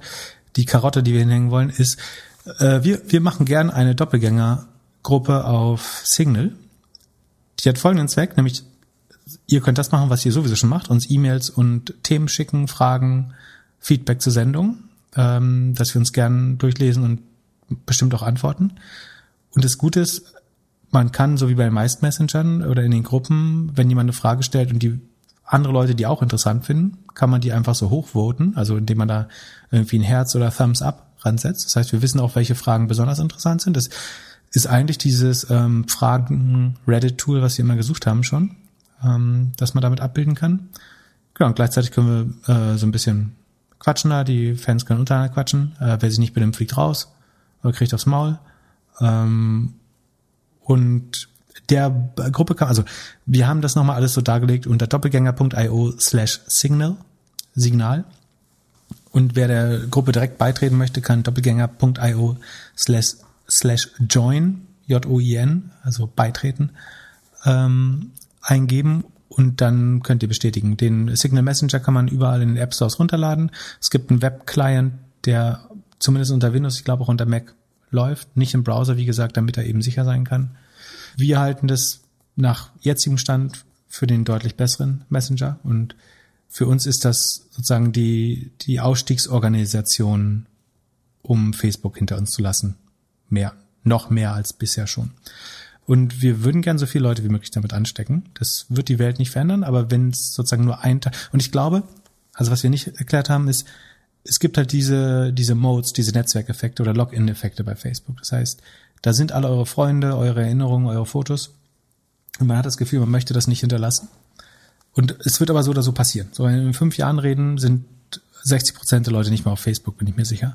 Und um diesen Übergang eben zu beschleunigen, wollen, wenn wir nur das, diesen Tipping Point, an dem man standardmäßig davon ausgeht, dass Leute auf Single und nicht auf WhatsApp sind, zu, früher zu erreichen, macht eigentlich jeder kleine Schritt Sinn, weil Netzwerkeffekte sind was Starkes und machen exponentielles Wachstum oder ermöglichen exponentielles Wachstum, aber sie funktionieren auch in die andere Richtung. Das heißt, es gibt auch logarithmischen Zerfall.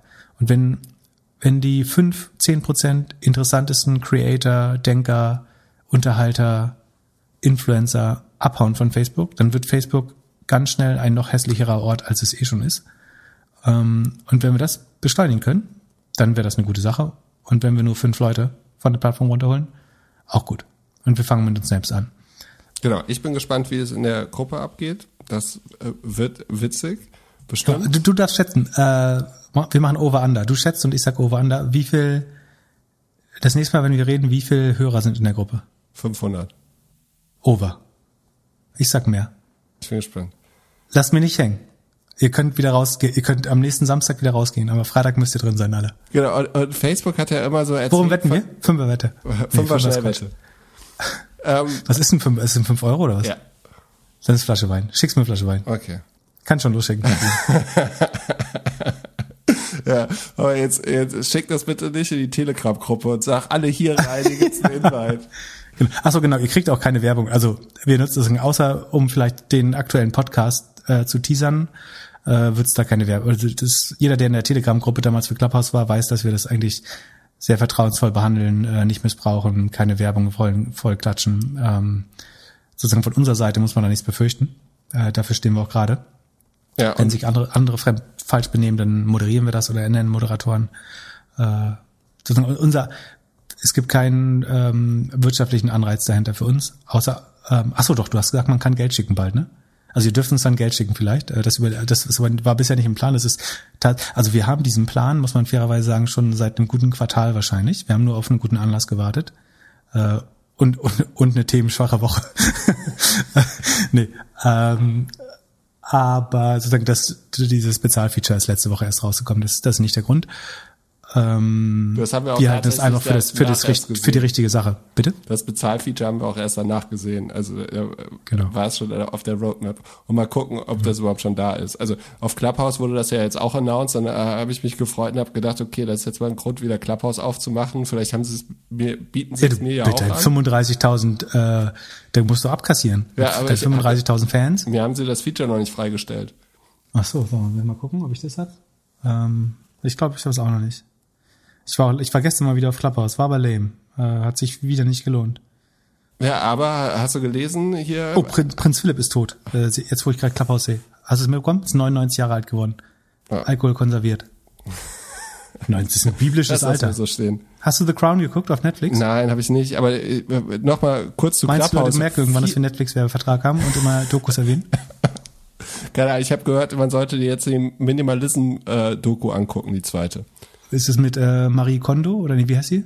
Nee, nee, nee, nee, so zwei Jungs, die hier äh, weniger kaufen. Eigentlich ganz gut. Aber äh, nochmal zurück äh, zu, zu Clubhouse. Die haben ja für vier Milliarden sind sie angeblich we- wert und Twitter wollte sie kurz kaufen. Mhm. Hätten sie mal machen sollen, oder nicht? Ich hätte es genommen, ehrlich gesagt, das Geld. Aber ich meine, es ist auch ein, wenn es klappt, ist es deutlich größer, aber Ich, ich glaube, jetzt, jetzt wird halt wirklich entscheidend, ob die Jungs wirklich Produkt drauf haben. Also haben die Produkt so gut gelernt, schaffen die es, schaffen die den Turnaround von Snap oder wie Snap, wo damals jeder gesagt hat, der Junge hätte einfach verkaufen sollen? Also schaffen die es sich jetzt ein Jahr. aber Snap läuft doch gut inzwischen. Ja, also eine inzwischen, Zeit lang aber- war es mal hart. Genau, aber es war, es war halt eins, zwei, drei Jahre hart, in dem jeder gesagt hat, ha, hätte er damals mal verkauft. Ja. Aber nochmal zurück zu Signal. Also, bei Facebook gab es ja diese, die, diesen Aha-Moment, den Shemath ja auch immer schön erzählt hat. Und zwar sieben Freunde in zehn Tagen. Dann, äh, wenn man sich so andere anguckt, Slack hat angeblich gesagt, sie hätten irgendwie 2000 Team-Messages, müssten irgendwie in 30 Tagen gesendet werden. Dropbox hat gesagt, so, es müsste ein, ein File äh, in einem Folder in einem Device sein. Was wäre es denn bei Signal? Ähm, gute Frage. Sozusagen, um Credit zu geben, du sprichst von Hierarchy of Engagement von Sarah Tavel von Greylock, äh, was ein sehr gutes Framework ist für diese Inflection Points in der Produktentwicklung. Äh, erwähne ich immer gern, weil es so toll ist. Bei Signal, was ist, wann fängt Signal an Sinn zu machen? Ich glaube, wenn deine, wenn so 60 Prozent deiner häufigsten Konversationen, also die Leute, mit denen du täglich redest, dort sind. Und das Spannende ist, ihr werdet merken, also wir gehen hundertprozentig davon aus, dass ihr Signal runterladet, ihr werdet erstaunt sein, wie viel eurer Freunde schon auf Signal sind. Also man bekommt dann ähm, sofort eine Nachricht, wer dort schon alles ist, aufgrund seiner Telefonnummer. Das sind erstaunlich viele Leute, zumindest war es bei mir so. Also ich glaube, die Hälfte meines Telefonsbuches ist eh schon auf Signal und auch erreichbar, also die, die nutzen das auch. Ähm, von daher, ich glaube, die sind schon sehr nah an so einem Tipping Point. Und wenn du einmal über diese 50, 60 Prozent Schwelle rüber bist, dann macht WhatsApp, Facebook das ganze Universum eigentlich keinen Sinn mehr. Aber am, am Also gerade der, gerade der Facebook Messenger, ne? Also WhatsApp ist ja noch eine Sache, also da, da ist halt schwer, seine Eltern da irgendwann wegzubekommen, das verstehe ich auch, aber das ist dann auch eine Aufgabe, die man Weihnachten mal äh, übernehmen muss, wenn man den Drucker gerade repariert. Aber gerade der Facebook Messenger, ich bekomme halt täglich nur noch Spam, Dating, Porn, Scam-Nachrichten. Äh, ist halt das vollkommen liegt aber unbenutzt. daran, dass du eine Fernsehpersönlichkeit bist. Nee, nee, ist doch bei dir auch so. Also du bist ja nicht auf Facebook, aber ich glaube, es ist bei jedem so, dass du, also ohne Scheiß, dass du das algorithmisch nicht geblockt bekommst, ist so erbärmlich für so einen großen Konzern, einfach weil es keine Priorität ist. Ähm, und Engagement wahrscheinlich, wenn du alles nur Engagement, an Engagement misst, dann treibt Engagement sogar hoch, weil irgendein Depp immer äh, sozusagen den Websen antwortet. Äh, ich hätte auf jeden Fall eine Doppelgänger-Challenge. Ich finde, wir sollten das mit den sieben Freunden in zehn Tagen machen. Jeder sollte einfach versuchen, in den nächsten zehn Tagen sieben Freunde zu überzeugen, ab jetzt mit Signal zu kommunizieren. Für die nächsten 30 Tage. Sieben, sieben ist äh, ambitious. Ja. Ja, aber warum nicht? Mit, mit drei Leuten drüber reden fände ich gut. Mit drei Leuten drüber reden. Mit sieben. Ich, sieben mit sieben Leuten okay, chatten. Sieben. Sieben. Leute, die noch nicht auf Signal sind. Oder nee, es reicht ja entweder auch. anschreiben, die schon drauf sind, genau. oder neu hinzufügen. Es reicht ja selbst, wenn du mit Leuten redest, also mit denen du auf beiden oder auf Drive-Plattformen irgendwie kommunizierst. Ach genau, und dann ist auch gut, dass wir den Blogpost geschrieben haben, weil den kann man als sozusagen als White Paper so hinterher schicken, warum das schlau ist. Genau, und dann kann man nochmal, ist es mittlerweile auch anders als früher, wenn man Telegram oder Threema oder so runtergeladen hat. Also es sind schon mehr Leute da. Früher hatte man ja immer das Gefühl, da sind die vier Leute, die was zu verbergen haben. Ah, und hier der ultimative Pitch. Sekunde. Das beste Feature, was ich immer bei WhatsApp vermisst habe, und wenn es das gibt und ich es nicht gesehen habe, dann ist nicht mein Fehler, sondern deren. Äh, es gibt dieses Note to Myself. Hast, kennst du das in Signal? Nee. Wenn du in der User-Bibliothek nach Notes suchst oder Notizen, dann kannst diese einfache, das habe ich immer, sagen wir, du willst eine, eine, eine IBAN-Nummer vom Handy auf den Computer übertragen oder andersrum. So, dann, was ich immer gemacht habe, ist irgendwie de, der Person, wo ich mich am wenigsten schäme, irgendwie im eigenen Haushalt, dann diese Nachricht schicken, damit ich es einfach zwischen Web-Client und Phone-Client diese Nummer copy-pasted habe. Weißt du, was ich meine? Und das kannst bei Signal aber endlich machen. Es gibt eine Note to Myself. Da kann ich irgendwas reinschreiben, Einkaufsliste, IBAN-Nummer, was, was ich nicht vergessen will, was ich noch machen will, äh, in fertig formulierten Text, den ich am Desktop geschrieben habe und jetzt mobile irgendwo posten will.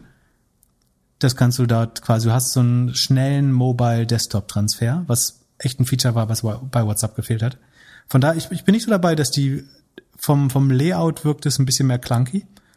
Aber ich finde die Features nicht schlechter als bei WhatsApp. Ich bin schockiert, dass du es nicht anders geschafft hast. Wie denn sonst? Ja, Evernote kannst du halt machen. Aber das ist schon wieder zwei Klicks zu viel. Sehr gut. Und nochmal kurz, wieso machen wir nicht Nutz Telegram und nicht Threema? Das äh, Threema finde ich auch ganz gut. Das scheint mir sozusagen, das hat ist nicht ganz so barrierefrei, war mein Gefühl. Weil es also Geld kostet? Äh, genau, du zahlst einmal 3,99 oder so fürs Runterladen, ne?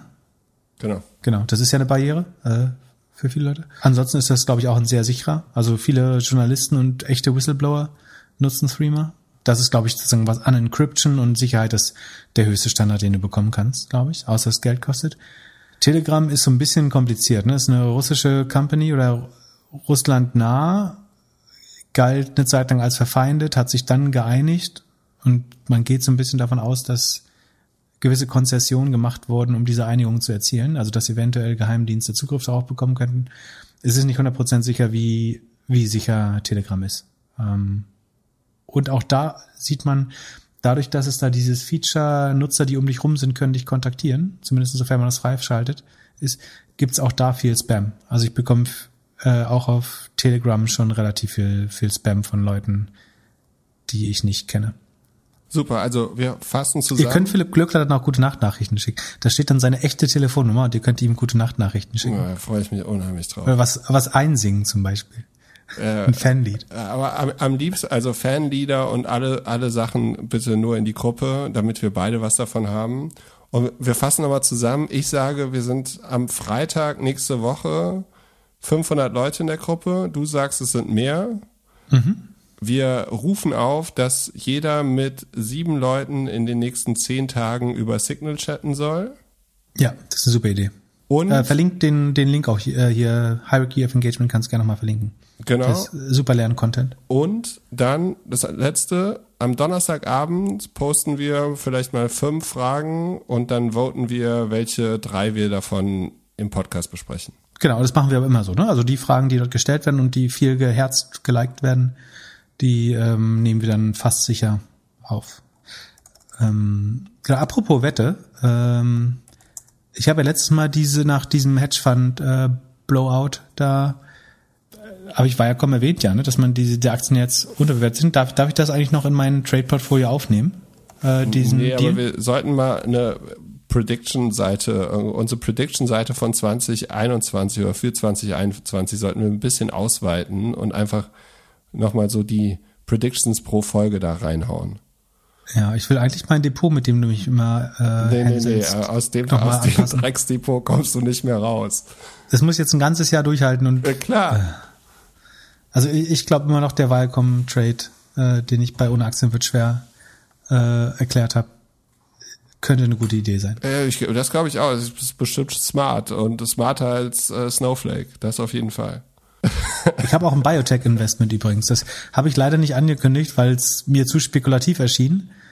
Das läuft aber auch sehr, sehr gut.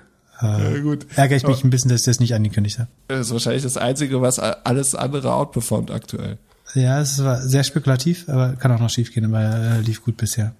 Das freut mich, das freut mich. Marco hat gefragt, warum du überhaupt mit Aktien handelst, weil es wäre doch ganz offensichtlich, dass ETFs wesentlich klarer, wissenschaftlicher äh, sind und es einfach bewiesen ist, dass es keinen Sinn macht, Einzelaktien zu halten. Warum, Pip? Warum verbringst du so viel Zeit und so viel Muße mit diesen Einzelaktien? Ähm, also Marco, Marco hat insofern recht, dass ja, die langfristig erfolgreiche Strategie ist, möglichst breit gestreut, zum Beispiel über den MSCI World, All Countries World, äh, All Countries World, EMI Investable Markets, sozusagen dem am breitesten gestreuten Index zu kaufen.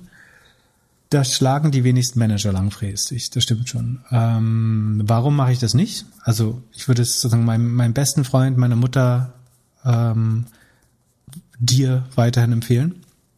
Warum ich es nicht mache, ist nicht, weil ich zwangsläufig glaube, dass ich das outperformen kann, sondern äh, aus einer gewissen, aus einem gewissen sportlichen Ehrgeiz, dass ich es trotzdem probieren möchte. Und also es gibt mindestens eine Art, zumindest eine Chance darauf zu haben, outzuperformen, indem man nämlich mehr Risiko geht. Sondern du kannst sagen, ich bin bereit, mehr Risiko, mehr Volatilität in Kauf zu nehmen und dafür bekomme ich dann noch mehr Rendite. Sozusagen, wenn ich mal irgendwie eine Halbierung bei einer Tech-Aktie in Kauf nehme, dann ist die Wahrscheinlichkeit, dass ich eine Verdopplung bekomme, eben auch höher. Von daher, wenn man sehr langfristig anlegt, ist das schon möglich, das out zu performen und wenn man schlau pickt. Ähm, und gleichzeitig mache ich das ja eben nicht nur, um die, also ist ja auch vollkommen langweilig, die, die durchschnittliche Rendite jedes Jahr zu haben. Sondern, denn das ist aus Kapitalanlagesicht total schlau. Sagen, wenn du ein Family Office hast oder dein, dein Haus kauft, deine Rente damit organisieren willst, dann ist das wirklich das Schlauste, sicherste, was du machen kannst. Wenn der Betrachtungszeitraum der richtige ist. Aber das ist bei mir nicht der Grund. Ich will, ich will was lernen, ich will was über Aktien, Unternehmen, Technologien lernen, will mich dabei der Illusion hingeben, dass ich vielleicht äh, trotzdem schaffe, das vielleicht nicht langfristig, aber mal für fünf Jahre zu schlagen und dann mein Geld weiter zu diversifizieren und früh genug rauszunehmen oder abzusichern. Ähm, und ich will mir auch das Recht bewahren, gewisse Dinge nicht zu kaufen. Also mit dem MSCI World kaufe ich halt zwangsläufig auch Philip Morris, kaufe ich Royal Dutch, also Shell-Mutter oder ähm, Chevron oder Heckler und Koch oder keine Ahnung, äh, Raytheon oder Lockheed Martin oder Boeing oder irgendwelche Rüstung, also Rüstungskonzerne. Ich Deswegen kaufe Facebook. Hast du lieber Twitter im Portfolio, weil das im Gegensatz zu Facebook so eine tolle. Meine persönliche Erfahrung ist. mit Twitter ist nicht perfekt, aber deutlich besser als Facebook. Ja, man könnte auch das noch besser machen, aber nach meinem Verständnis versuchen sie das, indem sie es versuchen dezentral zu machen und dir mehr Kontrolle über das Feed zu geben. Ich erlebe da mehr Awareness für die Probleme als bei Facebook. Sagen wir, bei Facebook werden alle Probleme weggeredet. So, es wird überhaupt nicht eingestanden, dass es ein Problem gibt. Sondern es ist immer andere Schuld, wir können nichts dafür, so ist die Welt halt. Ich habe das Gefühl, auch wenn, wenn Jack das vielleicht vom Kongress nicht so sagt, aber ich glaube, die Awareness für die Probleme und die, der Willen, das an Nutzer auch zurückzugeben, die Kontrolle, ist bei Twitter größer. Und auch die, sozusagen die, die Qualität der Debatte mit den Nutzern ist meiner Meinung nach auch eine höhere. Wobei es da gerade diesen Hast du gestern Monitor gesehen? Da gibt's diese Nutzerin, die sich selbst Quattro Milf nennt, oder äh, der Handle ist at Ebony and Irony, also Ebenholz und äh, Ironie, die äh, gedoxt wird und äh, stark als eine, eine farbige deutsche Bürgerin. Ähm, so ein Comedian, identifiziert sich, glaube ich, als Comedian. Die wird auf Twitter wirklich krass verfolgt, musste umziehen, äh, ist vierfache Mutter, deswegen der, der Name auch. Äh, das ist wirklich gruselig und passiert teilweise auf, auch äh, auf Twitter. Ähm, also passiert schon vieles Schlimmes, aber gefühlt ist es trotzdem ein qualitativer Unterschied mit Facebook. Und ja, irgendwie sozusagen, du hast das volle Spektrum und die volle Widerwärtigkeit oder Widerwärtigkeit des Spektrums der Menschheit, auch auf Twitter. Aber es wird nicht so stark verstärkt wie auf Facebook, das, was zu Polarisierung zu Konflikt führt. Das ist schon nochmal ein Unterschied, äh, glaube ich. Was nicht heißt, dass Twitter perfekt ist, aber also ich, ich würde an sieben Tagen die Woche Twitter gegenüber Facebook bevorzugen und Sonntag zweimal. Ja, also genau, also der Grund, warum ich Aktien picke, unter anderem um zu diskriminieren gegen Unternehmen, die ich nicht fanden möchte. Ja, und weil du schon ziemlich sportlich bist und immer gewinnen möchtest. Genau, Oder ich äh, möchte nicht mehr Geld, sondern mehr Recht haben. Das habe ich ja schon mehrmals gesagt. Ähm, aber ich meine, die Frage ist, also das ist Hybris, wenn du so willst. Also äh, wir, ich handle, ich handle da wieder mein, meine eigenen Aussagen, zumindest teilweise. Beziehungsweise, äh, also auch ich habe einen Sparplan. Ich habe trotzdem, ich habe Spar, Sparpläne oder irgendwelche VC oder PE, LP Aktivitäten, wo ich Geld weglege, die ich nicht sehe. Ich streue mein Geld. Ich habe einen total simplen, äh, ich habe eine Riester-Rente, die ich nicht sehe zum Glück, die, sagen wenn alles schief geht, äh, kann ich davon leben im Alter. Ich habe einen MSCI World Sparplan auch oder drei. Ich habe MSCI World Clean Energy, der leider Plug Power zu viel drin hat. Ähm, und ich glaube irgendein Healthcare ähm, ETF, den ich monatlich anspare. Sowas habe ich schon alles auch.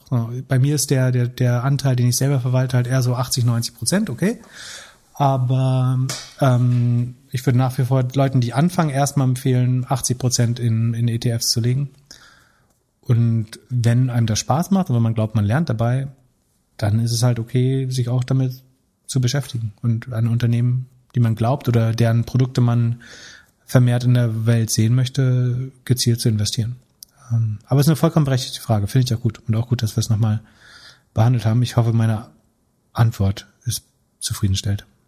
Florian fragt, wann man Aktien und ETFs an verschiedenen Börsenplätzen im In- und Ausland kaufen sollte. Ob es da irgendwelche Auswirkungen gibt für Ordergröße, Währung, Uhrzeit, Gebühr und so weiter. Ja, auch sehr gute Frage. Also Hintergrund der Frage ist wahrscheinlich, dass wenn man bei einer, bei den meisten Brokern, wo nicht, die nicht nur an einen Handelsplatz angeschlossen sind, also sagen wir Trade Republic, da geht jede deiner Orders zu, zu Lang und Schwarz und wenn nicht subsidiär, wenn Lang und Schwarz mal aus irgendeinem Grund nicht gehen sollte, zu, zu GetEx oder TradeGate.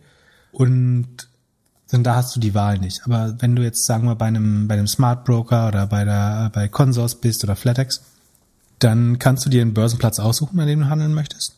Und dann siehst du irgendwie da Stuttgart, Düsseldorf, Berlin, Frankfurt, Xetra, GetEx, TradeGate, Lang und Schwarz, Schlag mich tot, New York Stock Exchange würde im Zweifel immer die, oder wie ich es mache, ist, ich wähle im Zweifel die liquideste Börse, weil das in der Regel, also die, wo du siehst meistens beim Aussuchen, wie viel Aktien da heute schon gehandelt wurden. Und wenn nicht, kannst du das irgendwie auf OnVista oder so nachschauen. Und in der Regel ist es so, dass an der liquidesten Börse der Spread, also der Unterschied zwischen Bid und Ask Price, am kleinsten sein sollte. Die Wahrscheinlichkeit, dass wenn du jetzt unlimitiert ordern solltest, erkläre ich gleich, irgendwie einen ganz absurden Preis erhältst, ist dort am niedrigsten, weil einfach eine gewisse Anzahl dort gehandelt wird, weil die üblichen Market Maker da immer aktiv sind, also die High Frequency Trader, die dafür sorgen, dass die Kurse, also die Kursunterschiede schnell durch Arbitrage ähm, ver ver verinnerlichen. Dann solltest je, je weniger liquider die Aktie oder der Marktplatz ist, also wenn da sagen, du willst 2000 Aktien kaufen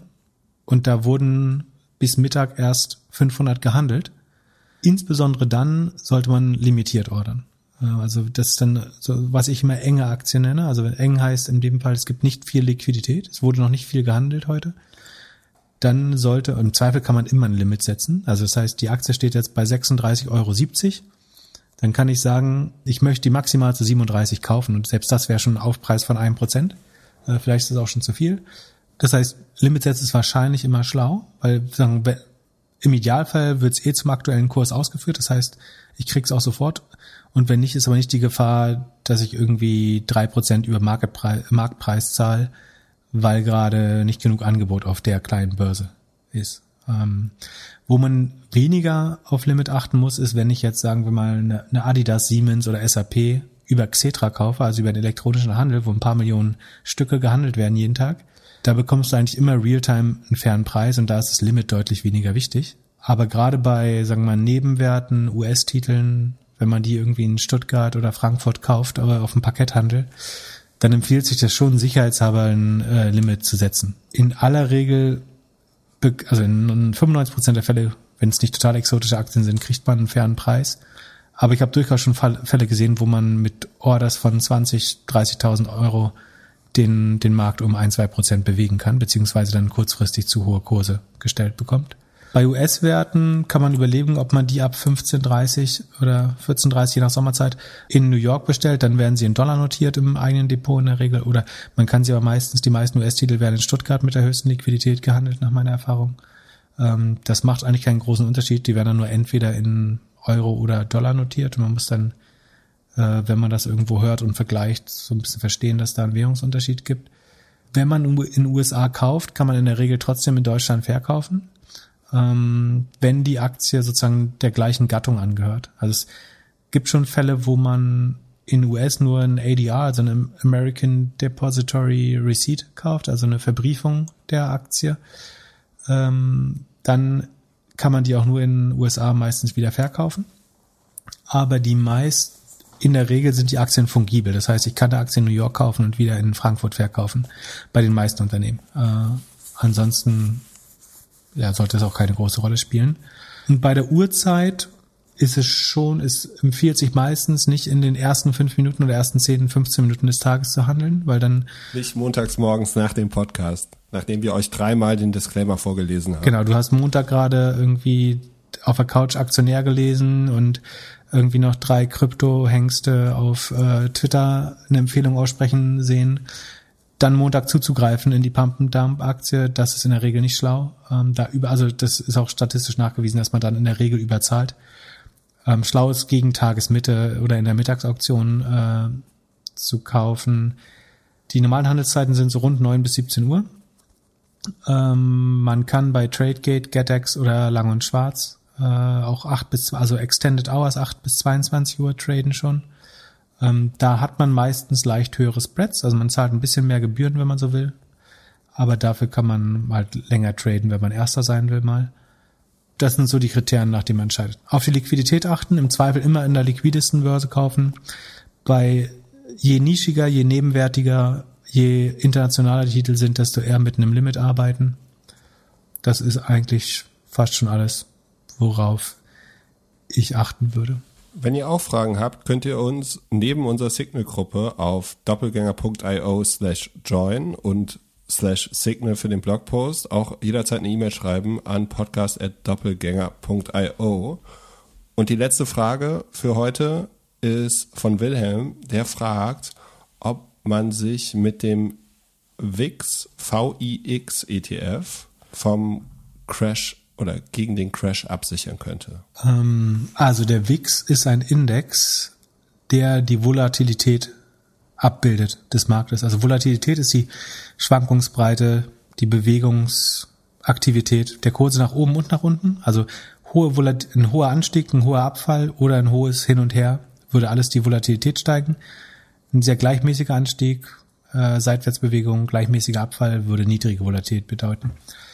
Ähm, wahrscheinlich könnte, also gegen einen totalen Crash kann man sich auch mittels der Volatilität versichern, also indem man die, den WIX nicht shortet, sondern ja, long geht. Aber man, damit würde man ja zusätzlich das Szenario eines hohen Anstiegs versichern. Also auch dann würde der WIX ja steigen. Das heißt, warum das mitversichern, wenn man eigentlich nur einen Abstieg? Also man kann über einen Nasdaq Short oder Nasdaq äh, Put Optionsschein oder S&P 500 Put Optionsschein kann man sich gegen die Blase ja schon gut versichern. Ich würde eher sozusagen auf die, auf die, die stärksten Indizes setzen, als auf den, auf den WIX zu setzen. Das heißt konkret, also, du willst machen? deine Position versichern? Hast du denn schon Gewinn gemacht? Ansonsten brauchst du nichts versichern. Ja. Nee, Spaß. ich habe ja deine, deine Tipps genommen, seitdem ähm, alles, also, alles rot. Ein Beispiel wäre, dass du den, den, den Nasdaq, also du, du hast ja Tech-Aktien, das heißt, du willst den Hedge willst du immer mit einem möglichst stark korrelierten Instrument machen. Und das ist dann irgendwie der Technologie-Gesamtmarkt, da kommt irgendwie ein Nasdaq oder in deinem Fall vielleicht auch der Cloud-Index äh, am ehesten.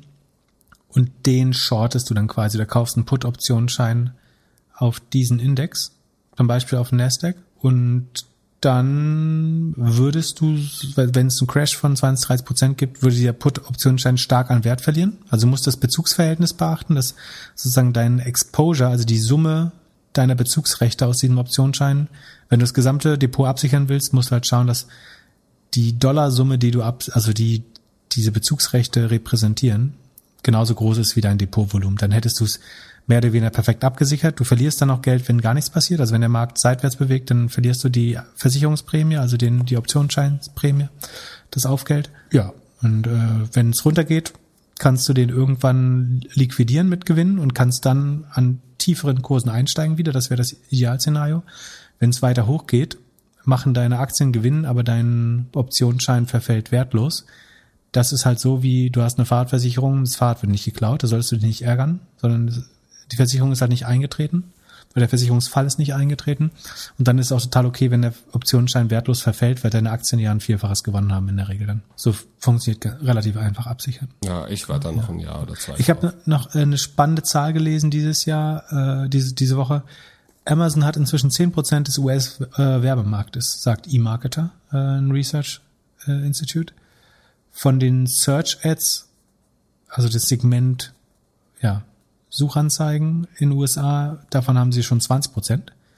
Also es ist vier Teile Google, ein Teil Amazon äh, inzwischen.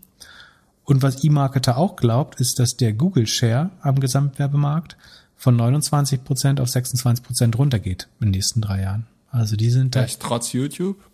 Ja, das ist Gesamtmarkt, also nicht nur Search, sondern auch, ja, trotz YouTube. Einfach, aber ich meine, der Grund ist wirklich, dass Amazon so stark reinfrisst äh, in, in, in den Markt. Also die haben letztes Jahr 20 Milliarden gemacht. Ich gehe fest davon aus, dass sie dieses Jahr 30 Milliarden Werbeumsatz machen. Ähm, und ja.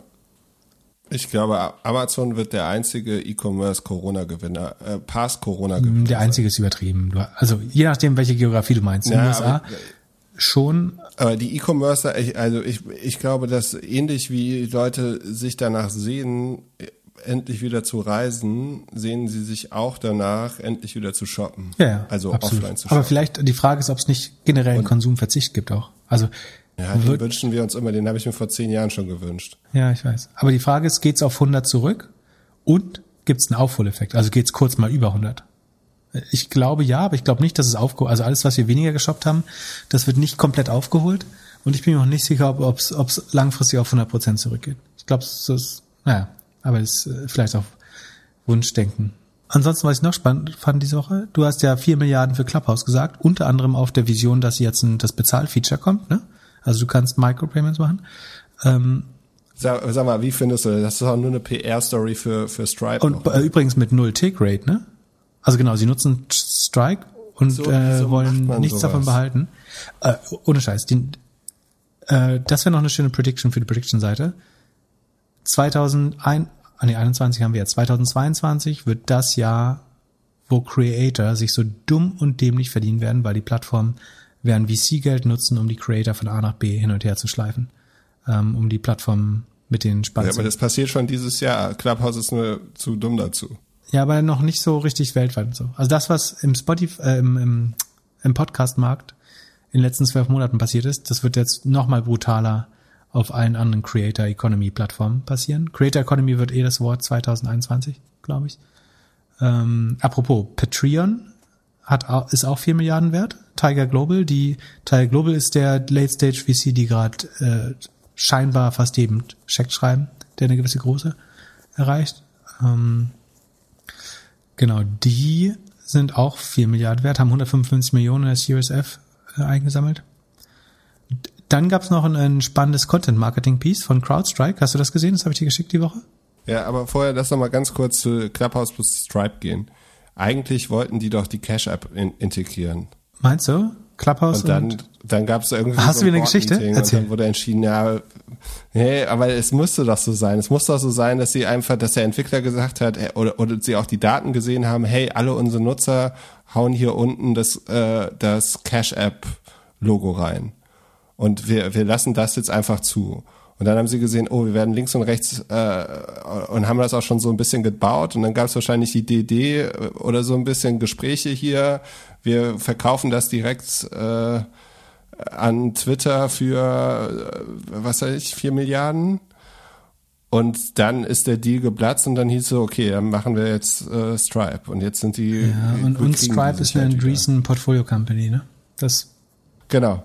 Das eine, und das ist halt einfach wieder PR. Also äh, was ist nicht eine Andreessen äh, Portfolio Company so, wenn, wenn, wenn du dich gerade links und rechts umguckst. Aber es ist halt voll darauf. Und so wie sie es machen, finde ich es auch, also ja, sie werden es gut machen, aber ja, ich hätte eher, ich, wahrscheinlich machen sie das im Hintergrund auch. Also ob sie die Creator jetzt zahlen oder nicht, das wissen ja. wir nicht. Aber ich glaube, das geht rüber. Sie müssen die, die Podcaster, die aktuell schlecht über Clubhouse reden, denen müssen sie Geld geben, damit sie nur noch auf Clubhouse gut über Clubhouse reden. Ja, das kann gut sein. Achso, mein Lieblingstweet diese Woche übrigens, falls du abgeschlossen hast. Ja. War äh, Kathy Wood, die ähm, CEO von ARK Invest. Was hat die rausgehauen? Ähm, also Elon Musk hat in seiner äh, kritischen Manier sie gefragt, was, was sie darüber denkt, äh, dass die, die Stock Valuations so stark über dem S&P, also dass der S&P Market Cap so stark über dem Bruttosozialprodukt der USA ist, was ja so der Warren Buffett Indikator für Übertreibung und Blase ist. Äh, darauf meinte sie, dass so die, die GDP-Statistik, also die Bruttosozialprodukt äh, oder Nationalinkommensprodukte, äh, Zahlen, kommen aus dem Industrial Age. So das ist altes Denken, old economy, industrial age does not seem to be keeping up with the digital age. Wertschöpfung, Produktivität kommt aus ganz anderen Bereichen. Diese ganzen Zahlenwerke, die wir da mal entwickelt haben, um Dinge zu bewerten, das müssen wir uns alles hinter uns lassen. Also ähm, es wird jetzt alles neu Monte Carlo simuliert. Oder kann sie doch die ganzen Analysten rauswerfen.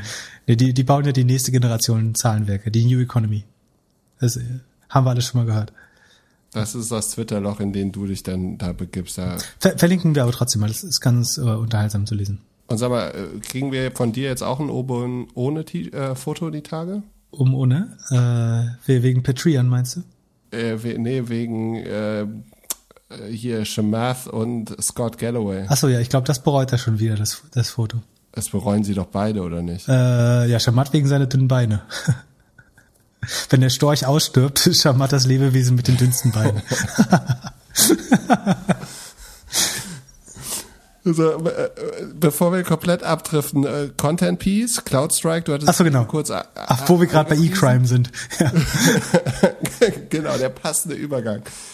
Erzähl mal, ist das SEO? Das ist äh, sehr gutes Content Marketing. Also CrowdStrike, die die ähm, Cloud Security Company, äh, von der ich zumindest relativ überzeugt bin, äh, hat meiner Meinung nach ein gutes Content-Piece rausgebracht, wo sie, also sie machen zwei Sachen schlau. Sie für PR oder Content Marketing ist es immer gut, wenn man eigene aggregierte Daten hat. Das heißt, man kann der Presse Insights liefern, die niemand anders hat. Das ist fast eine Versicherung oder eine, eine Garantie, dass man äh, Coverage bekommt von der Presse, weil man sagt, ich kann sagen, die Attacken auf Computer sind diesen Monat um 30 Prozent angestiegen ähm, das ist was, worauf sich, also Journalisten suchen immer Quellen und die zur Verfügung zu stellen, ist immer eine schlaue Strategie. Also irgendwelche Industry Reports, aggregierte ähm, Benchmarks und sowas aufzubauen, immer schlau. Das machen sie gut. Und sie machen so wei eine weitere Sache gut, nämlich, dass sie den Angreifern, also den bekanntesten Hackern, Gesichter geben. Oder sagen virtuelle, also Avatare geben sie ihnen eigentlich. Das heißt, die, die heißen dann irgendwie The Korean Bull oder The, The Kenyan Virgin oder was auch immer und erklären sozusagen, welche Länder wurden angegriffen von diesem Hacker, welche Systeme, welche Industrien, welche Infrastruktur. Ähm, da kann man sich eine Zeit lang drin verlieren. Äh, ich halte das für, das ist gut, um Leute auf das Thema aufmerksam zu machen. Äh, das weckt Interesse und die Brand ist top of mind für Security. Erklär das doch mal in deinen Worten. Genau, die haben eine Website, also eine Unterseite, auf der sie schön gezeigt haben, hey, das sind äh, die Angriffe, die es in den letzten Jahren gab, haben den, haben das schön visualisiert und haben dann nochmal gesagt, das sind die Top 4 Industrien und halt dafür Content zum Lesen genau. gegeben. Verlinken wir auch. Ja, ich, ich wollte, er hatte überlegt, ob ich mit dir eine Cyberangriff-Quiz mache und dich frage, was beispielsweise der Hammer Panda war. Das weiß ich nicht. Möchtest du es gerne erklären? Nee, nee aber es klingt wie, Woche weißt du, auf, äh, auf Urban Dictionary gibt's äh, sehr lustige Sexstellungen. Hast du das schon mal? Äh, Google mal, Google mal die lustigsten, äh, sagt man das, äh, Positions bei, bei Urban Dictionary. Da gibt's so ganz lustige Namen äh, für, ich, ich würde rot werden, ich traue mich das nicht zu wiederholen, aber sagen, das zu googeln ist unheimlich er, lustig. Er ist knallrot. Er ist knallrot. ich hol dich da raus. Wer macht sowas? Macht das eine Agentur? Oder, also ich habe nämlich kurz Das sieht aus wie also seit Januar ehrlich gesagt, ja. 2020 Sehr hochwertig. Gibt's einen Global SEO äh, Strategist, aber ähm, sonst, es gibt eine Person, die nennt sich äh, Storyteller in Chief. Das würde passen. aber das ist Also wenn sie es in-house machen. Respekt. Sagen ist ähm, State of the Art ne, oder Avantgarde, besser geht's nicht, glaube ich, was Content Marketing angeht. Beziehungsweise genauso würde ich es empfehlen, die meisten schaffen es aber nicht so gut zu machen. Ich würde vermuten, dass es extern gemacht wurde von der Agentur. Und haben Sie den E-Crime Index selbst erfunden oder gibt's den schon immer? Ähm, ich glaube, den haben sie selbst erfunden. Ähm, das macht auch Sinn, sowas selbst zu coinen. Akamai hatte zum Beispiel mal so einen Retail-Index, da konntest du, also wenn nicht war, also es war gerade Fußball-Länderspiel, dann ist auf der ganzen Welt der Traffic runter. Und du siehst bei dir waren 15% ein Einbruch im Traffic. Und dann war es immer eine gute Möglichkeit auf den Akamai, also Akamai ist ein CDN, die ähm, hosten Bilder, Webseiten, damit sie überall auf der Welt schnell verfügbar sind. Und das heißt, es ist eine der wenigen Sources, die weiß, ob der Web-Traffic insgesamt gerade runter oder hoch geht, weil gerade irgendwas ausgefallen ist, weil gerade Fußball-Länderspiel ist, weil gerade Karneval ist, ähm, Super Bowl, whatever. Und so einen eigenen Index zu bauen und so ein Aggregat halte halte ich für eine großartige Taktik. Kann ich nur empfehlen. Wer so hoch aggregierte Daten für eine gesamte Industrie hat oder Teilbereiche. Ähm, wir haben für ein Real Estate Classifieds Venture äh, weltweit mal so ein White Paper gemacht, das einmal im Jahr rauskam. Das hieß The State of Real Estate, wo man halt die, die Preise einfach auswertet. Das ist relativ gängig. Man kann das für einen Automarkt machen. Man kann das für bestimmte andere Sortimente bei einem breiteren Real Estate, äh, breiteren äh, Marketplace machen. Ja, wenn ich ein Beispiel hätte, könnte ich vielleicht mir was spontan ausdenken, aber äh, so in der Art.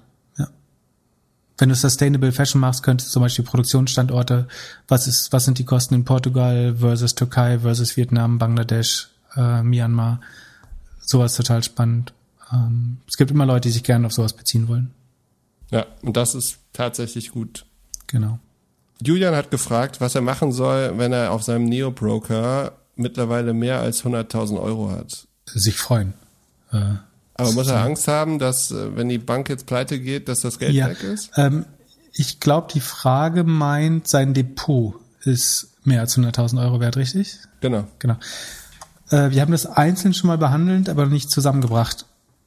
Also richtig ist, wenn man liquide Mittel in Höhe von mehr als 100.000 Euro hat, ist alles über 100.000 Euro nicht mehr über den Einlagensicherungsfonds versichert. Das heißt, wenn die Bank pleite gehen sollte, was einigermaßen unwahrscheinlich ist, aber nicht unmöglich, dann ähm, wäre das nicht versichert. Insbesondere Aktien und äh, Fonds, teilweise ETFs, sind davon aber ausgenommen in dem Sinne, dass das sogenannte Sondervermögen ist. Das heißt, die, die liegen bei einer Custodian Bank, also einer Depotbank oder Wertpapierhandelsbank. Und das ist Sondervermögen, das muss man sich vorstellen, als gäbe es einen Safe innerhalb einer Bank und an diesen Safe darf die Bank selber nicht ran, weil das eben Kundenvermögen ist, diese Aktien. Das heißt, die Bank kann die nicht fänden, die kann damit nicht pleite gehen, die bleiben deine, selbst wenn das Bankhaus pleite geht. Das heißt, wenn ich bei einer Bank fünf Millionen in Fonds oder Aktien habe, dann sind die sicher auch, wenn die Bank pleite geht. Ausnahme sind Derivate. Also gehe ich, sagen wir, ich habe ein Citibank Optionsschein oder ein Knockout-Zertifikat mit der Commerzbank oder mit äh, irgendwie ein Inline-Zertifikat mit Soci Societe Generale und die Bank geht pleite, dann tritt das Emittentenrisiko ein. Das heißt, der, der mir diese Wette verkauft hat, äh, Optionsscheine sind nichts anderes als Wette oder Versicherung, da würde ich den Anspruch verlieren eventuell, weil die Bank einfach den Wetteinsatz nicht mehr zahlen kann. Das ist nochmal was anderes. Also Derivate und teilweise auch synthetische ETFs. Also wenn die ETFs die Aktien nicht wirklich besitzen, sondern nur abbilden, weil sie zum Beispiel Swaps dagegen kaufen und gar nicht die Aktien selber kaufen. Ähm, das hatten wir letztes Mal erklärt, was Swaps sind. Also sie bauen synthetisch nur die Performance der Aktie nach. Dann ist das auch nicht 100% abgesichert. Aber solange man echte Fonds ähm, oder Aktien hat, die sind immer so sicher, also sicherer als die Bank zumindestens. Und eigentlich sozusagen, solange das Unternehmen dahinter nicht pleite geht, kann man sie, glaube ich, auch als relativ sicher, komplett sicher ähm, einordnen. Diese 100.000 Euro Grenze gilt explizit für die Sichteinlagen, also das heißt für das Girokonto Guthaben oder auch das, das ähm, Verrechnungskonto für dein Depot. Wenn du jetzt bei Trade Republic zum Beispiel, da, da hast du ja dieses Verrechnungskonto. Und wenn da jetzt mehr als 100.000 Euro liegen würden, da fällt alles über 100.000 dann eben nicht mehr unter den Einlagensicherungsfonds. Das wäre ein Risiko. Deine Aktien selber sind auch gegen einen Default, also einen Ausfall der Bank versichert, weil es sozusagen dir gehört und nicht der Bank, auch wenn die Bank es für dich verwahrt. Das liegt bei einer, die von Trade Republic liegen, glaube ich, zum Beispiel bei HSBC, also Hong Kong Shanghai Banking Corp. Äh, ob, ob das jetzt, na gut, äh, da gehen wir jetzt nicht drauf ein. Äh, da empfehlen wir wieder die Netflix-Episode zu HSBC. Aber sagen, prinzipiell sind die Aktien Sondervermögen und unabhängig vom Einlagensicherungsfonds sind das deine und da muss man sich in der Regel keine Sorgen machen. Trotzdem gute Frage. Schön, dass wir es klären konnten. So, ich muss meinen Eltern jetzt erzählen, dass ich im Fernsehen war. Dir wünsche ich ein schönes Wochenende. Ähm, ich freue mich auf nächste Woche.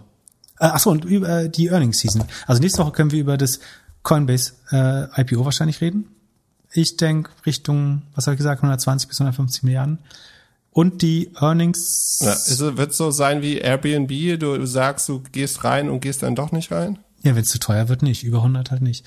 Und die Earnings Season beginnt. Klassischerweise mit den Banken. Der, achso, der JP Morgan Chef hat sich sehr, ähm, wie soll man sagen, besorgt ist das falsche Wort, das würde ein CEO ja nie sagen, aber ähm, der geht davon aus, dass erhebliche Challenges auf die Banken zukommen, ähm, weil sie von Fintech sehr stark angegriffen werden und dadurch, dass Fintech deutlich weniger reguliert ist als echte Banken ähm, und so ein bisschen regulatorische Arbitrage machen kann und Dinge umgehen, ähm, sieht er die Banken da im Nachteil und was machen Banken? Äh, wenn sie sich einen Nachteil sehen oder wenn es nicht gut läuft? Lobbyismus? Ja, sie, sie fordern Deregulierung. Sie, weniger Eigenkapitalanforderungen. Sie möchten auch dereguliert werden. Also sie wollen nicht, dass die Fintech, also im Zweifel würde er auch die Fintechs härter regulieren, aber noch lieber möchte er die Banken weniger regulieren. Das sozusagen, wenn man mal acht Jahre nichts verkackt hat, ist das immer die Standardforderung. Ihr könnt uns mal wieder ein bisschen mehr Leine geben. Wir, wir werden das doch hier, wir werden doch nicht diesen ganzen Markt hier reunieren. Was soll schon passieren? ähm, genau. Aber die Banken-Earnings kommt als als nächstes und dann in zwei Wochen sollten auch die ersten Tech-Konzerne bald wieder dran sein. Cool. Ich freue mich auf äh, ein schönes Wochenende auf Signal. Genau. Und äh, bis los geht's. Nächste Woche. Äh, alle Themen, die wir vergessen haben, äh, Feedback zur, zur Folge, dann gern äh, auf Signal oder auch über die älteren Kanäle. Aber im Moment können wir es ja mal auf Signal testen. Schöne Woche euch. Bis dann. Bis dann. Ciao, ciao.